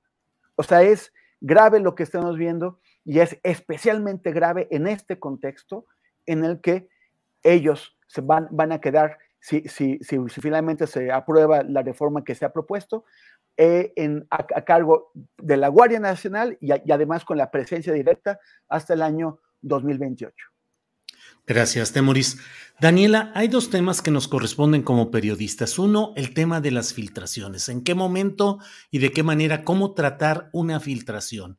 Todos recibimos con frecuencia filtraciones mayores, menores, importantes, no importantes, pero gente que busca hacer llegar información al periodista y que con mucha frecuencia dice, pero no puedo dar mi nombre porque hay represalias, o bien los que te dicen, pues bueno, yo soy funcionario, soy alto funcionario y doy a conocer esto.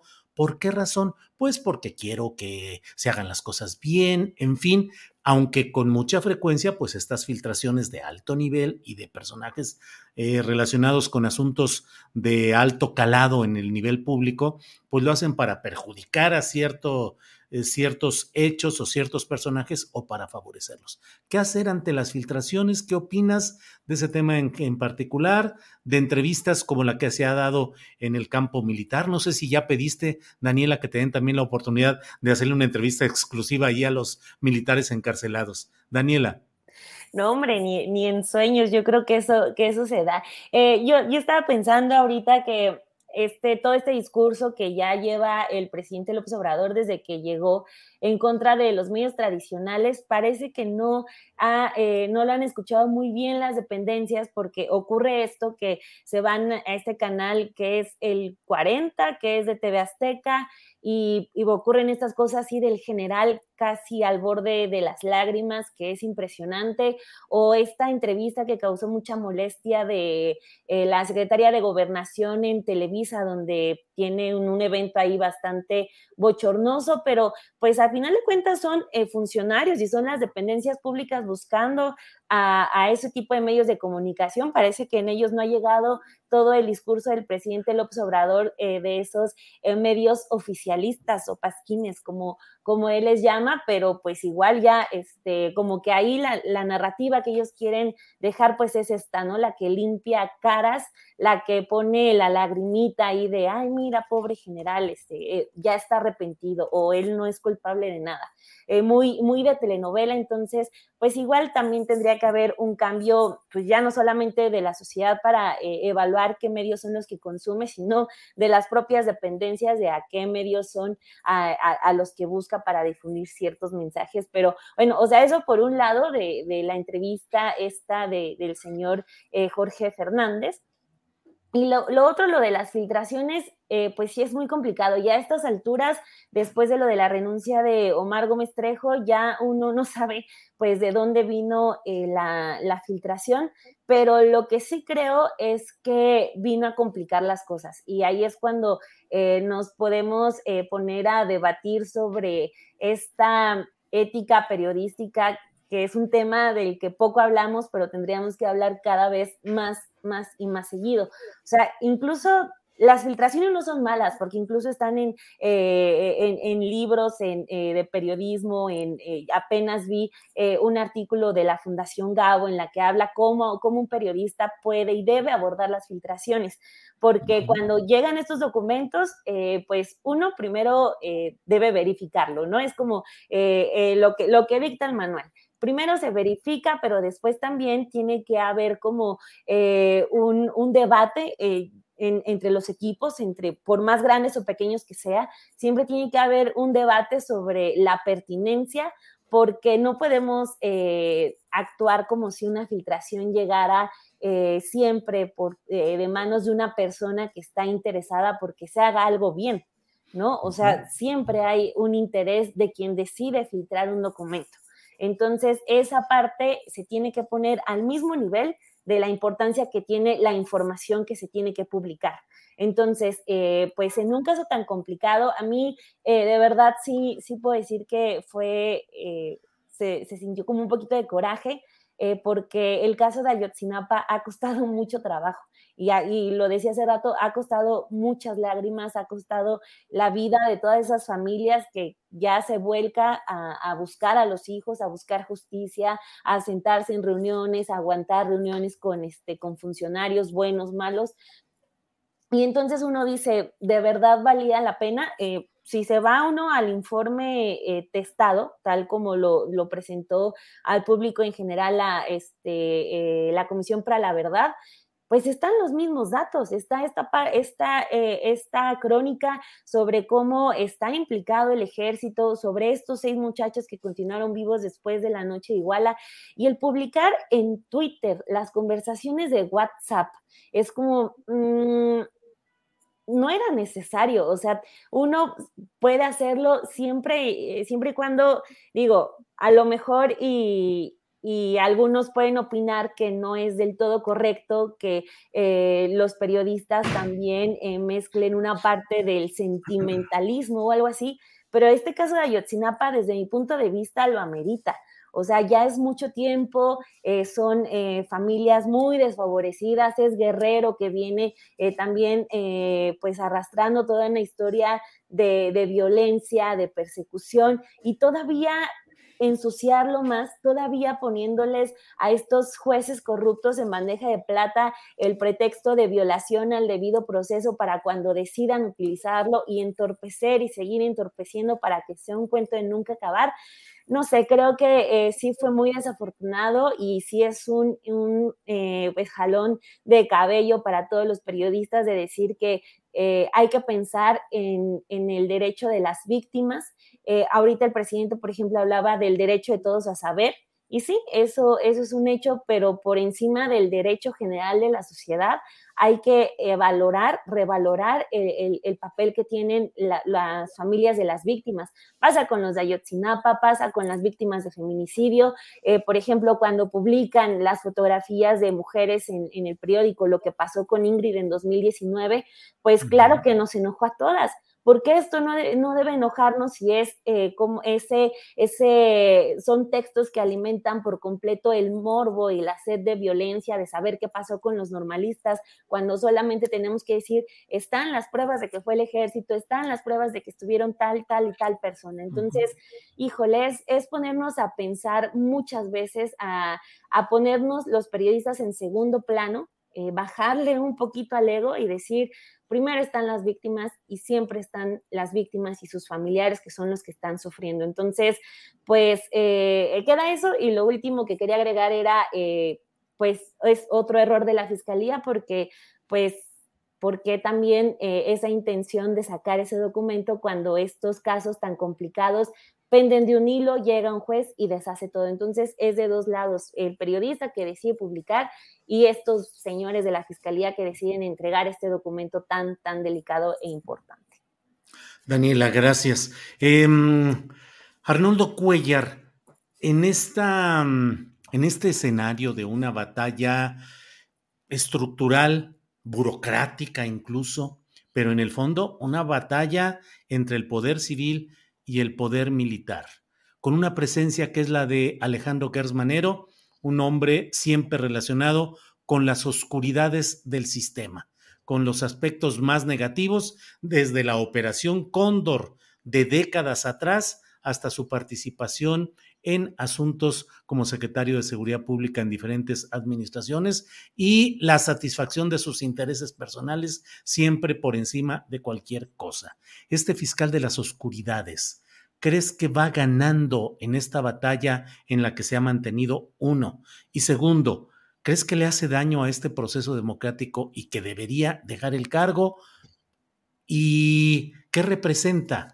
Una voluntad presidencial de apoyarlo y sostenerlo así, o en ejercicio de su verdadera autonomía, él es el que toma decisiones y las ejecuta. Arnoldo. Bueno, me, pones a especular, cosa que no me desagrada, pero no, no veo la confrontación que dices entre el poder civil y el poder militar. O sea, realmente los militares han tenido más respaldo del poder civil constitucional que nunca y incluso eh, lo han forzado a tomar cambios de decisiones en un momento dado y recuerdo sobre todo el tema de cuando López Obrador se montó en la detención de Cienfuegos en una mañanera para decir, ven, ahí está, ya detuvieron a otro, un poco en el discurso de, García Luna y sumando taches a, las administraciones neoliberales, etcétera, y a los pocos días cambió de opinión y, y empujó la gestión fundamental para que fuera liberado obviamente no lo dijo, pero hoy, sí lo está diciendo, que están recibiendo fuertes presiones. Y, además son presiones contra un compromiso suyo muy ético, muy en la línea que había planteado desde que era candidato de llegar y limpiar cosas y aclarar cosas, y, de que un hombre bueno podía modificar la política en México y hacerla un poco más buena. Y esto pues está, está, digo, ya, ya muchos sabían que era complicado y difícil, y ahora la realidad está probando que es un fracaso. Yo no sé si Gers esté ganando algo a, su edad, no me imagino que, pero sí sé que está derrotando muchas de las intenciones de la cuarta transformación, como nos fue platicada, y por la que muchos creímos que si habría una posibilidad no de llegar a la democracia, y, sino de iniciar un camino, porque era difícil, es difícil limpiar 100 eh, años de estropicios, ¿no?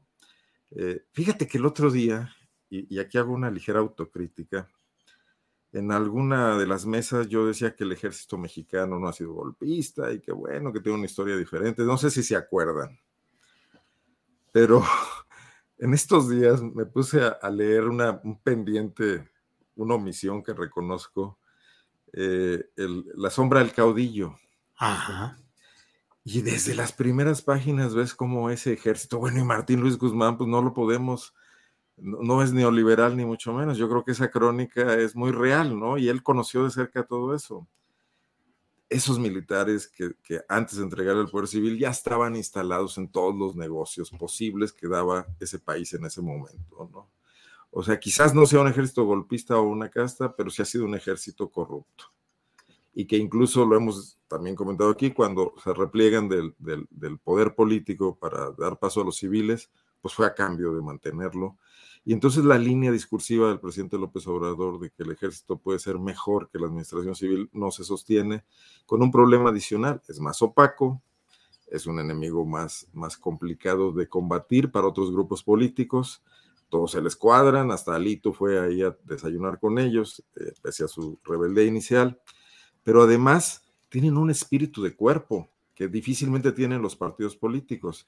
O sea, conoces, yo no sé si ustedes, pero yo no conozco filtrar, salvo aquella actitud del general Gallardo que fue castigado por ello, filtraciones de militares contra militares. Eso es muy complicado de conocer. En cambio de civiles contra civiles, todas las del mundo, todo en todo momento, ¿no?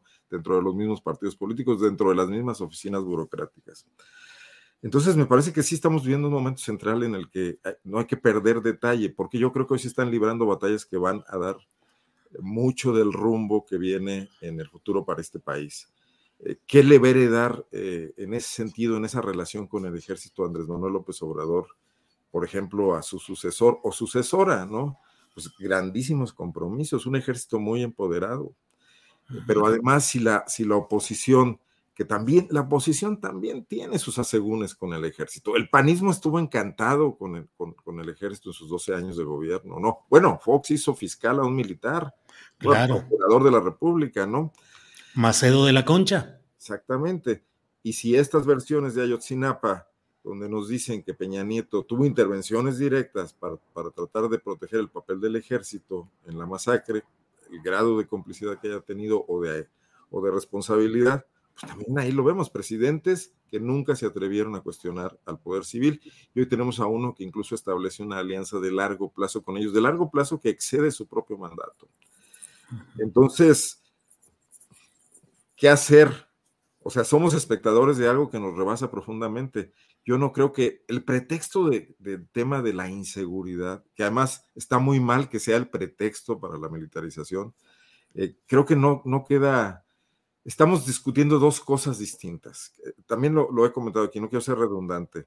No ha servido para nada la militarización en el tema de contrarrestar la inseguridad, de tal manera que no puede ser una solución prolongarla. Pero tampoco hay nada alternativo.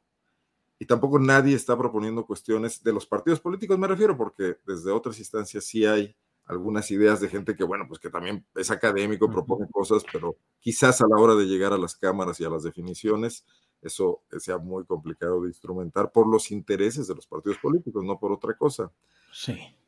Entonces, Julio, creo que hay un grave error, una equivocación profunda, a menos que haya un plan en la decisión de López Obrador de haber puesto ahí a Gertz Manero y sostenerlo, a menos que el presidente exclusivamente haya pensado en una persona que le fuese leal a él y que ante una cierta autonomía no se le fuera a voltear y que aunque, y ese margen de maniobra que le da es parte de un pacto donde los acuerdos son haz lo que quieras, pero conmigo no te metas, ¿no?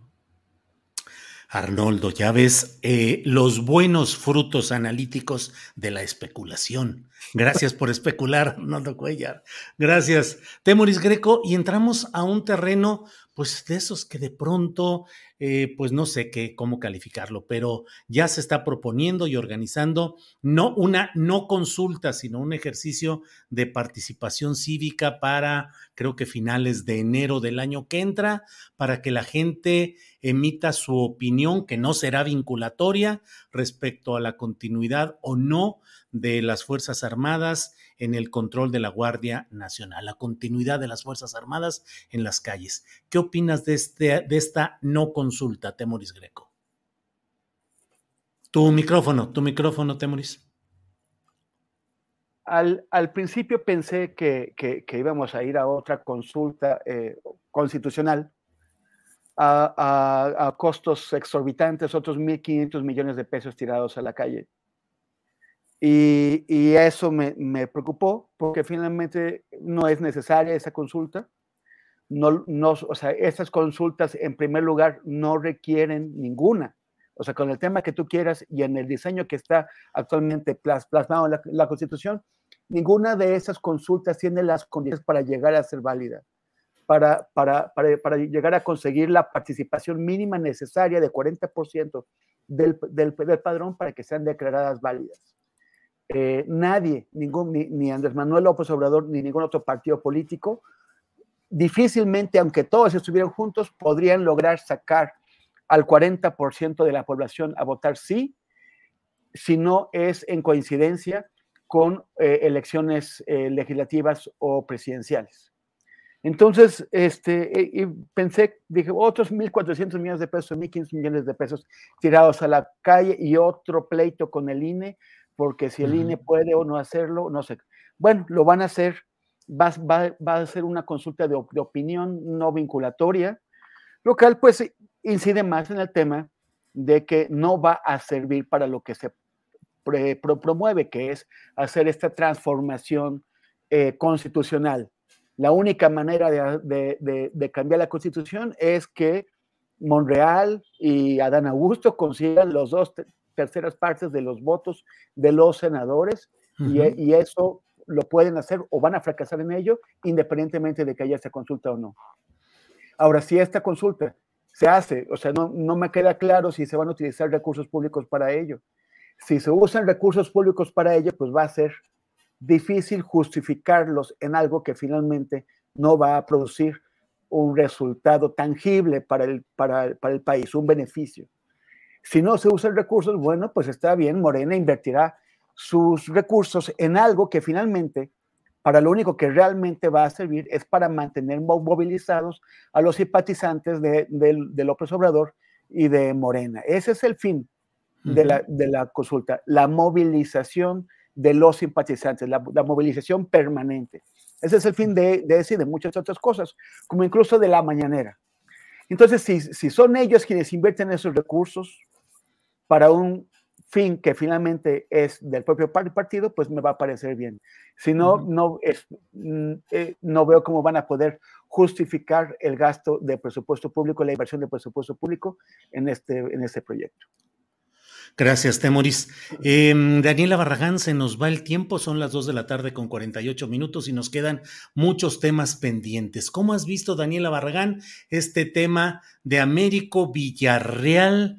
Que regresa al Senado eh, ayer, ayer, justamente ayer lunes 26, pero el sábado se supone que dejará de ser senador para ocupar, si es que se puede, la gubernatura de Tamaulipas. ¿Cómo ves el tema, Daniela?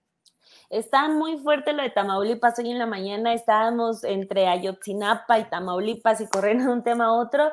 Y pues sí, lo que se ve es la resistencia de, Francisco Javier García Cabeza de Vaca y lo que eh, ya se hace muy evidente es esto que estuvimos publicando eh, varios medios, que es eh, pues defender el bastión que le queda no solo a, Cabeza de Vaca, sino a este grupo cercano a Felipe Calderón, encabezado por Roberto Gil Suart. Entonces, eh, pues claro que la, defensa es fuerte. Creo que eh, pues nadie se esperaba que, estuviéramos ya a días, o sea, el, cambio de gobierno se da el primero de octubre, si no me equivoco. Entonces, pues son horas eh, muy intensas las que se van a dar allá pero eh, lo que sí, lo que sí estoy eh, viendo, porque estoy haciendo justo una nota sobre eso ahorita, es que eh, esto en lugar como de levantarle un poco la cara a cabeza de vaca, está haciendo todo lo contrario, o sea, con quien he hablado ya lo ponen en un nivel peor a, Eugenio Hernández, a Carrington, que eran como los, los símbolos de, de, la corrupción de los más eh, fuertes en México y ahorita ya lo ponen incluso peor que, ellos. Entonces, en este estado en el que gobernaba el PRI también desde, desde 1929, que llegó eh, cabeza de vaca con este lema de somos vientos de cambio, pues parece que nunca, nunca cuajó. Y desafortunadamente a mí mm, siempre me, me pone muy, eh, muy triste el tema de Tamaulipas porque en medio queda la gente, o sea, eh, es gente que no puede vivir eh, en paz, que no puede estar en sus carreteras eh, seguro, o sea, es un estado que ha estado capturado ya desde hace muchísimo tiempo y cuando es un estado que tiene mucho potencial para muchísimas cosas, turismo, economía, incluso por la frontera con Estados Unidos, entonces, híjole, cualquier cosa ya por favor, por favor, que llegue alguien eh, que sea Américo Villarreal, que también ahí hay como, híjole, ciertas dudas, porque pues hace unos años era prista, aunque, bueno, dice el presidente López Obrador, que es una persona muy, muy decente, pero ya, o sea, lo que sí se necesita es alguien que ponga atención a, la gente de Tamaulipas que tanto lo necesita, porque ya eso se convirtió en un estado que lo tienen por completo olvidado, o sea, ya a veces como perdido. Entonces, eh, pues bueno, ahí cabeza de vaca eh, con, su amigo Gil Swart andan haciendo el último intento por ver qué conservan de, de ese estado que el PAN solo pudo retener seis años. Gracias, Daniela. Eh, gracias, Daniela. Arnoldo Cuellar, ¿qué embajada le tocará cabeza de vaca o él no va a alcanzar embajada? ¿Cómo ves el tema de Américo Villarreal, Tamaulipas y cabeza de vaca, Arnoldo? Oye, ojalá que le toque la, embajada de la prisión de Leavenworth en Texas.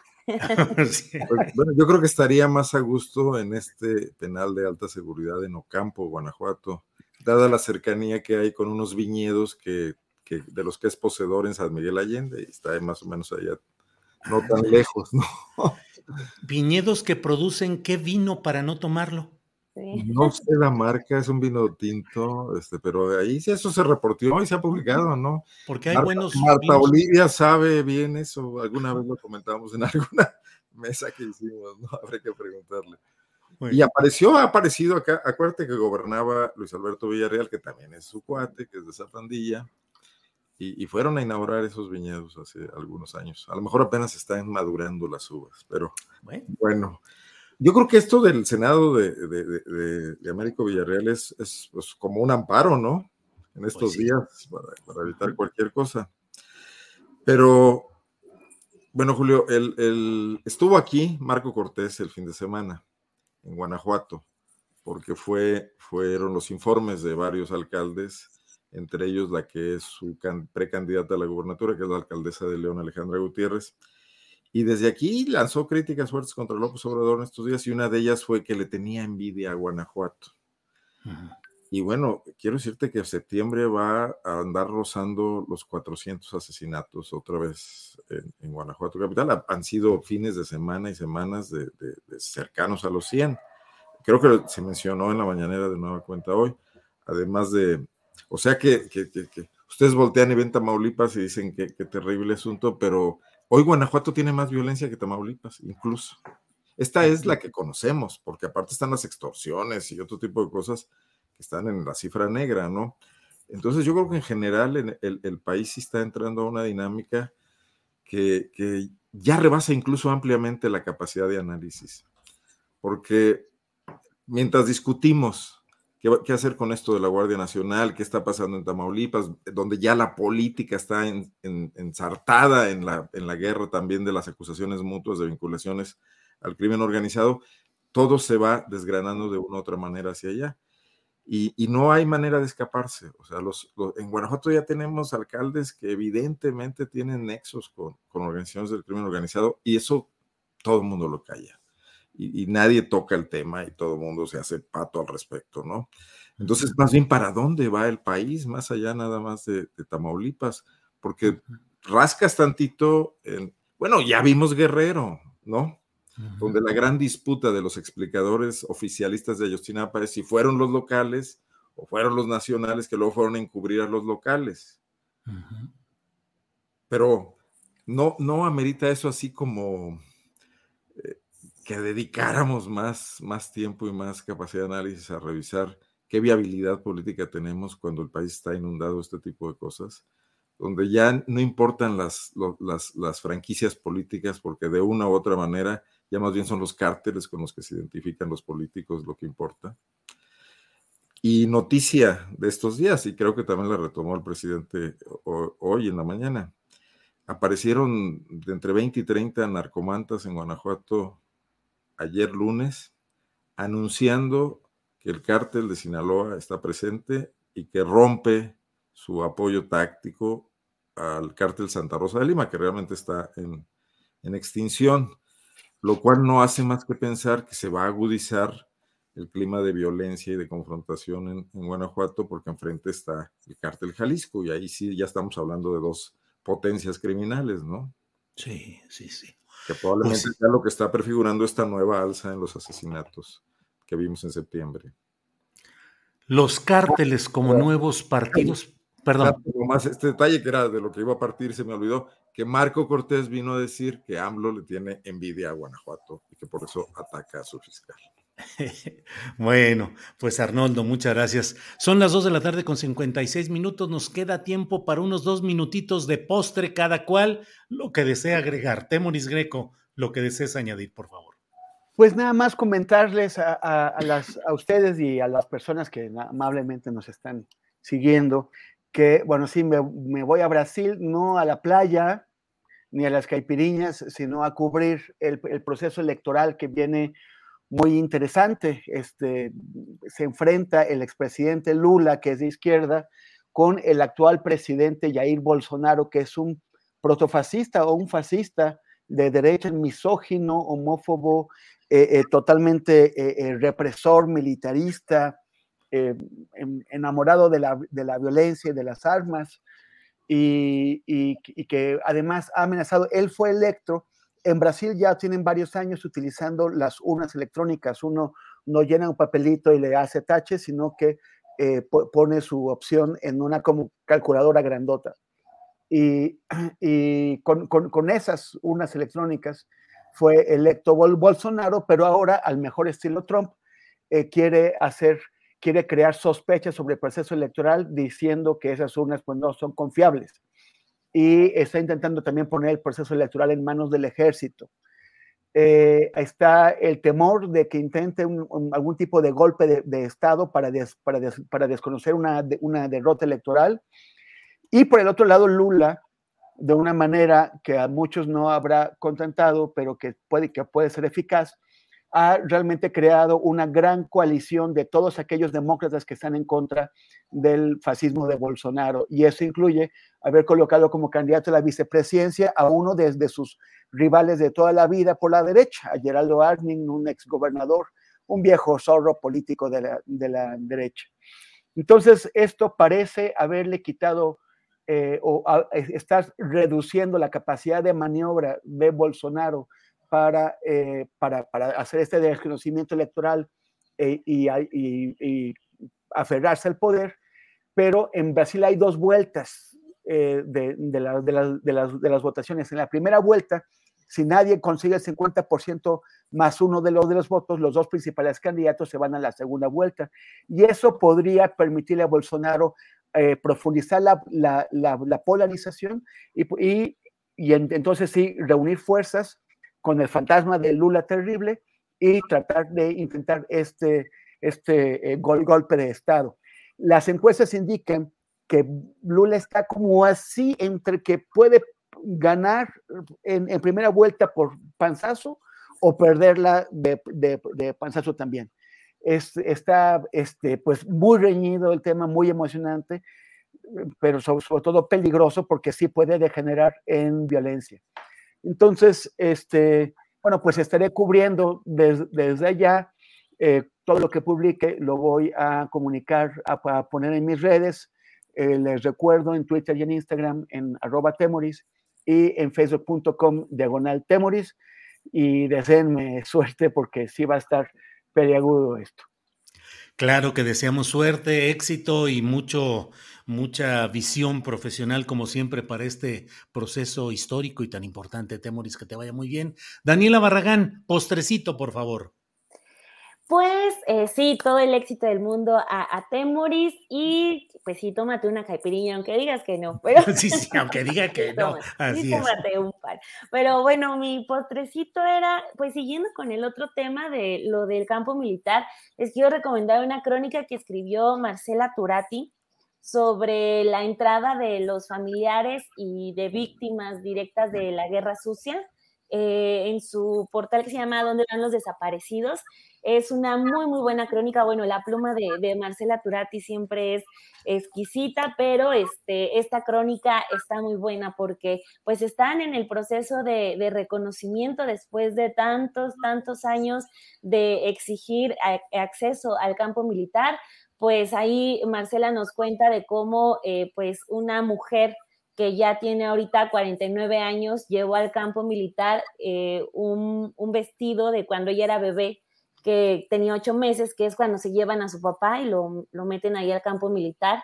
Y ahorita pues están en el reconocimiento de las celdas, de donde los llevan a torturarlos.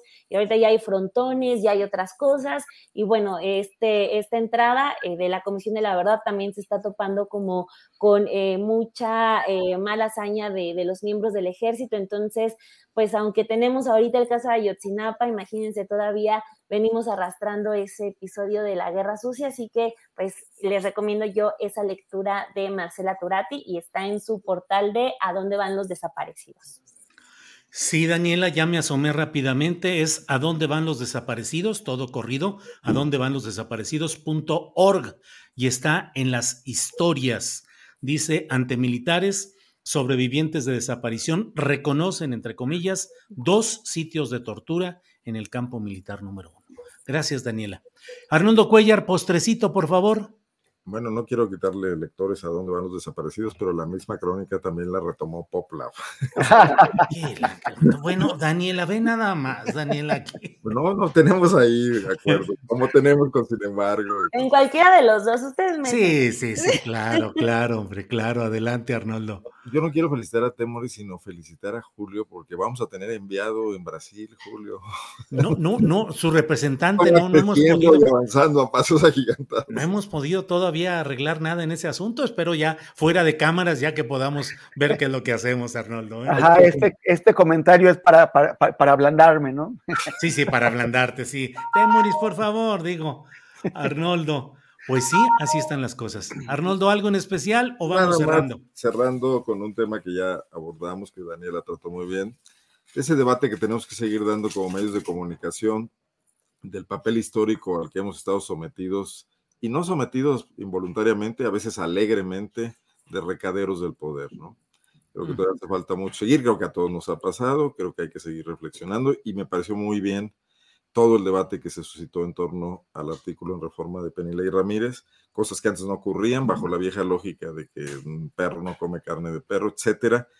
Sí lamento que se dé en medio de una polarización política, porque esto también no contribuye mucho a profundizar ese análisis y, y hay demasiados atrincheramientos en posturas poco analíticas. ¿no? Nada más dejarlo ahí y gracias como siempre. Al contrario, gracias a los tres, son las tres de la tarde con tres minutos, no se vayan porque regresamos ahora con Adriana Buentello, pero Temoris, gracias y buenas tardes. Muchas gracias. Nos que tengas muy buen viaje. Gracias, gracias, nos vemos y ojalá me llegues al precio. Ay, sí. Ahí arreglamos de ratito con tu representante. Órale, Temoris. No ¿Eh? tengamos que hacer cooperache, Daniela, todo está bien. Sí, sí. Que tengas buen viaje, buena cobertura. Gracias, gracias, Daniela, gracias y buenas tardes. Buenas tardes, saludos a todos, un placer, Julio Temoris, Arnoldo y a toda la gente que nos vive. Muy bien. Arnoldo Cuellar, gracias y buenas tardes. Como siempre, Julio, un gusto estar aquí en esta mesa y bueno, aquí nos vemos la próxima semana y leeremos las crónicas de Temoris con fruición. Fruición. Te, cambio, te cambio la, la, la cobertura por unas chelas. Ah, no, pues entonces ya estuvo. Nos vemos en el Covadonga con Arnoldo, con Daniela, con Temoris y con quienes sean necesarios. Ahí está. Con Arturo no hay que cortar al buen Arturo, que se, aunque ha acumulado muchas faltas. ¿Cuál Arturo? ah, Arturo Rodríguez, sí, sí, lo he leído. Sí, sí, sí, por ahí, sí, sí. El de Yucatán, ¿no era de Yucatán? No, no, se está haciendo en Campeche, un periódico que se llama ah, El Campechano. No, el coahuilense. El ah, coahuilense. sí, sí, el que, ah, el que, el, que le encargó Laida, ¿no? Eso es para que... Ándale. ¿Eh? este, este, Mauricio. Sí, sí, sí, sí. Bien, gracias a los tres. Nos vemos pronto. Gracias, buenas tardes. Hasta luego. Hasta luego. No se vaya porque tenemos información enseguida con Adriana Buentello, que ya está por aquí, eh, acompañándonos de regreso. Adriana, luego de todos estos chismes y las caipiriñas y todas las andanzas brasileiras que va a tener Demoris Greco, Adelante, Adriana. ¿cómo ya, voy a ir de chismosa con Arturo, ¿eh?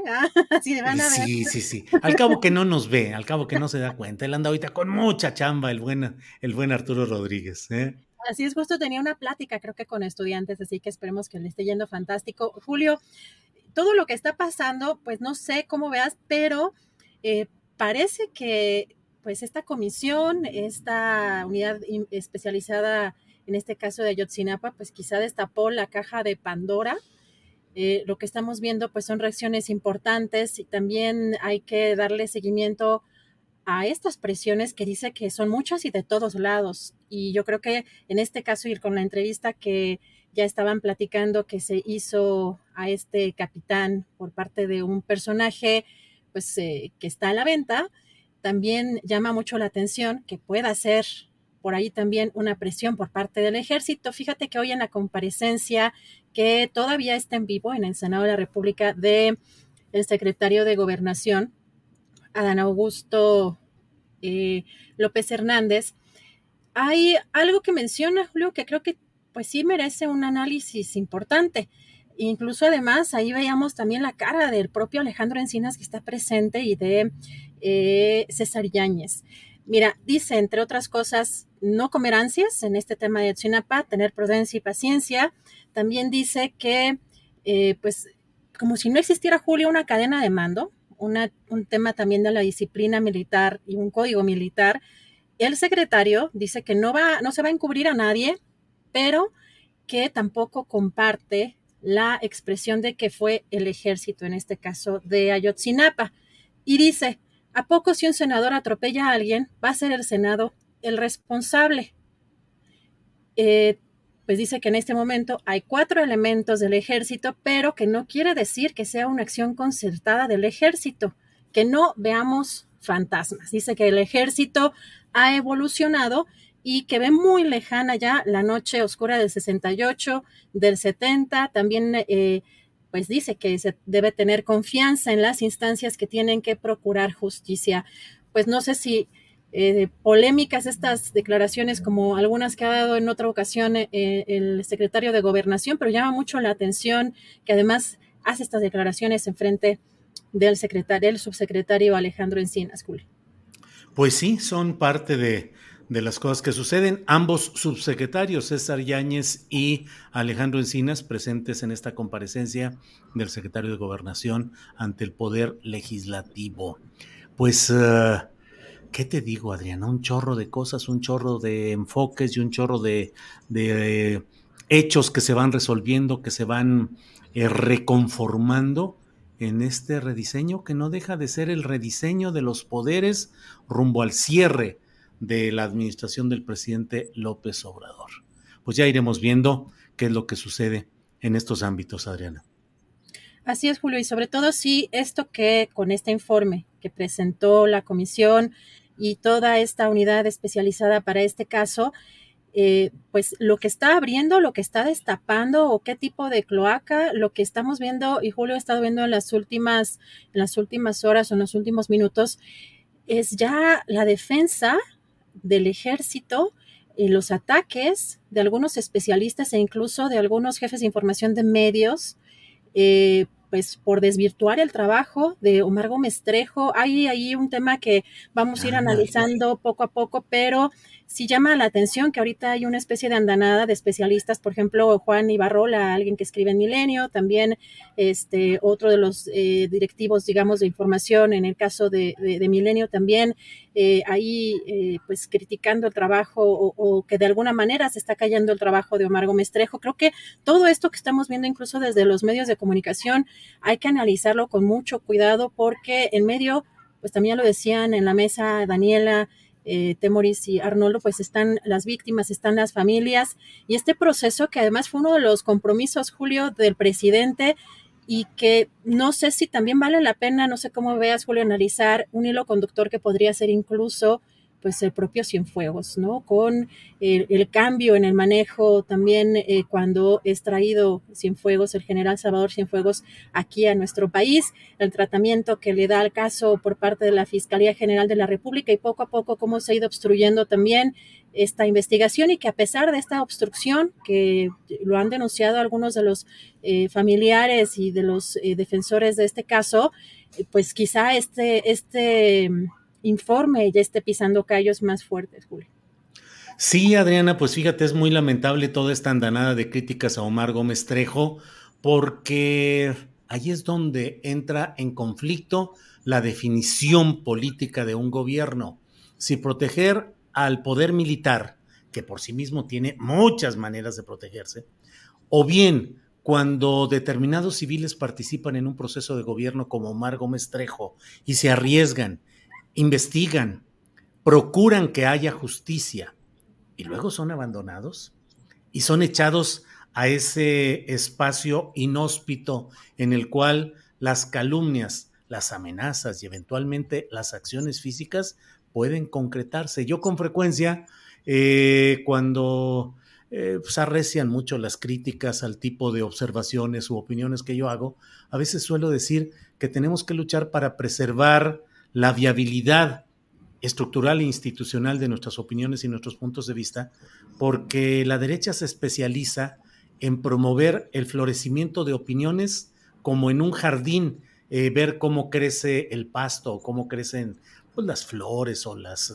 lo que hay ahí, para luego cegarlas. Y en este caso sería terrible que se abandone, que se deje en el abandono a un personaje como Omar Gómez Trejo, a quien no tengo el gusto de conocer, ni he platicado con él, ni tengo ningún tipo de relación para defenderlo, ni comunicación de nada, pero sería terrible que lo dejaran en el desamparo, expuesto a la venganza y a, la, a las represalias de grupos de altísimo poder, no solo los militares, pero forma parte de esa pelea en la cual la fanfarronería, de ciertos segmentos de izquierda electoral que dan por hecho que ya la izquierda ganó y tenemos ganado y somos 30 millones de votos y tenemos todo. No es cierto, las cosas se van complicando y se van complicando y la derecha, aunque no tenga hoy la opción electoral adecuada para 2024 y aunque los veamos desvencijados o deshilachados, siguen siendo el amasijo de poderes muy actuantes y muy vigorosos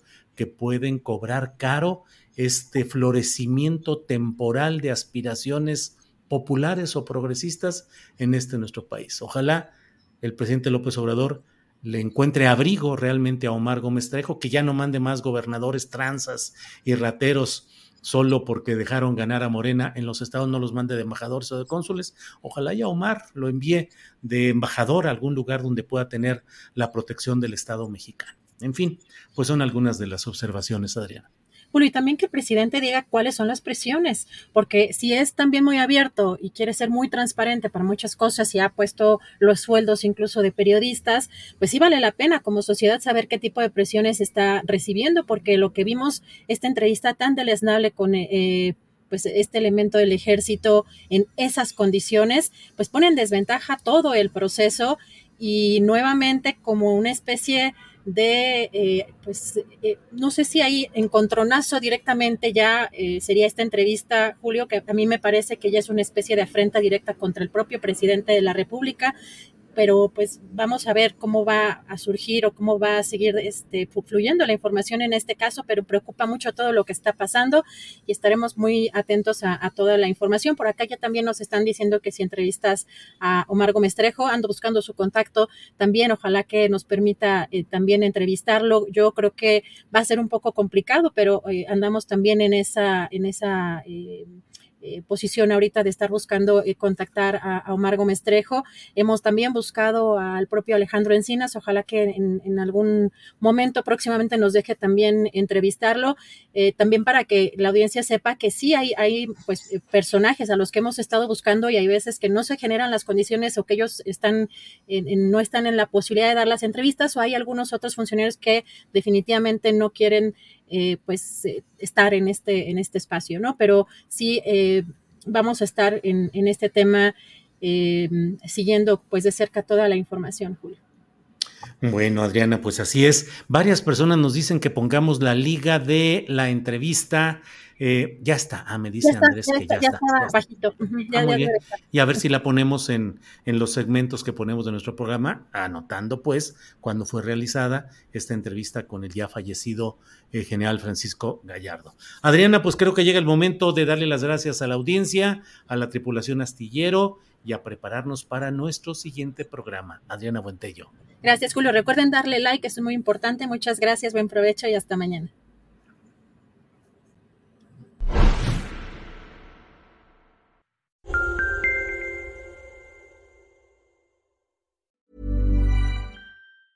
¿Te preocupas por tu familia? Entonces, ¿por qué darles solo huevos ordinarios cuando pueden disfrutar de lo mejor? Eggland's Best, los únicos huevos con ese delicioso sabor fresco de granja, además de la mejor nutrición, como 6 veces más vitamina D, 10 veces más vitamina E y 25% menos de grasa saturada que los huevos regulares, además de muchos otros nutrientes importantes. Así que, dales los mejores huevos. Eggland's Best, mejor sabor, mejor nutrición, mejores huevos. Para que te enteres del próximo noticiero, suscríbete y dale follow en Apple, Spotify, Amazon Music, Google o donde sea que escuches podcast. Te invitamos a visitar nuestra página julioastillero.com.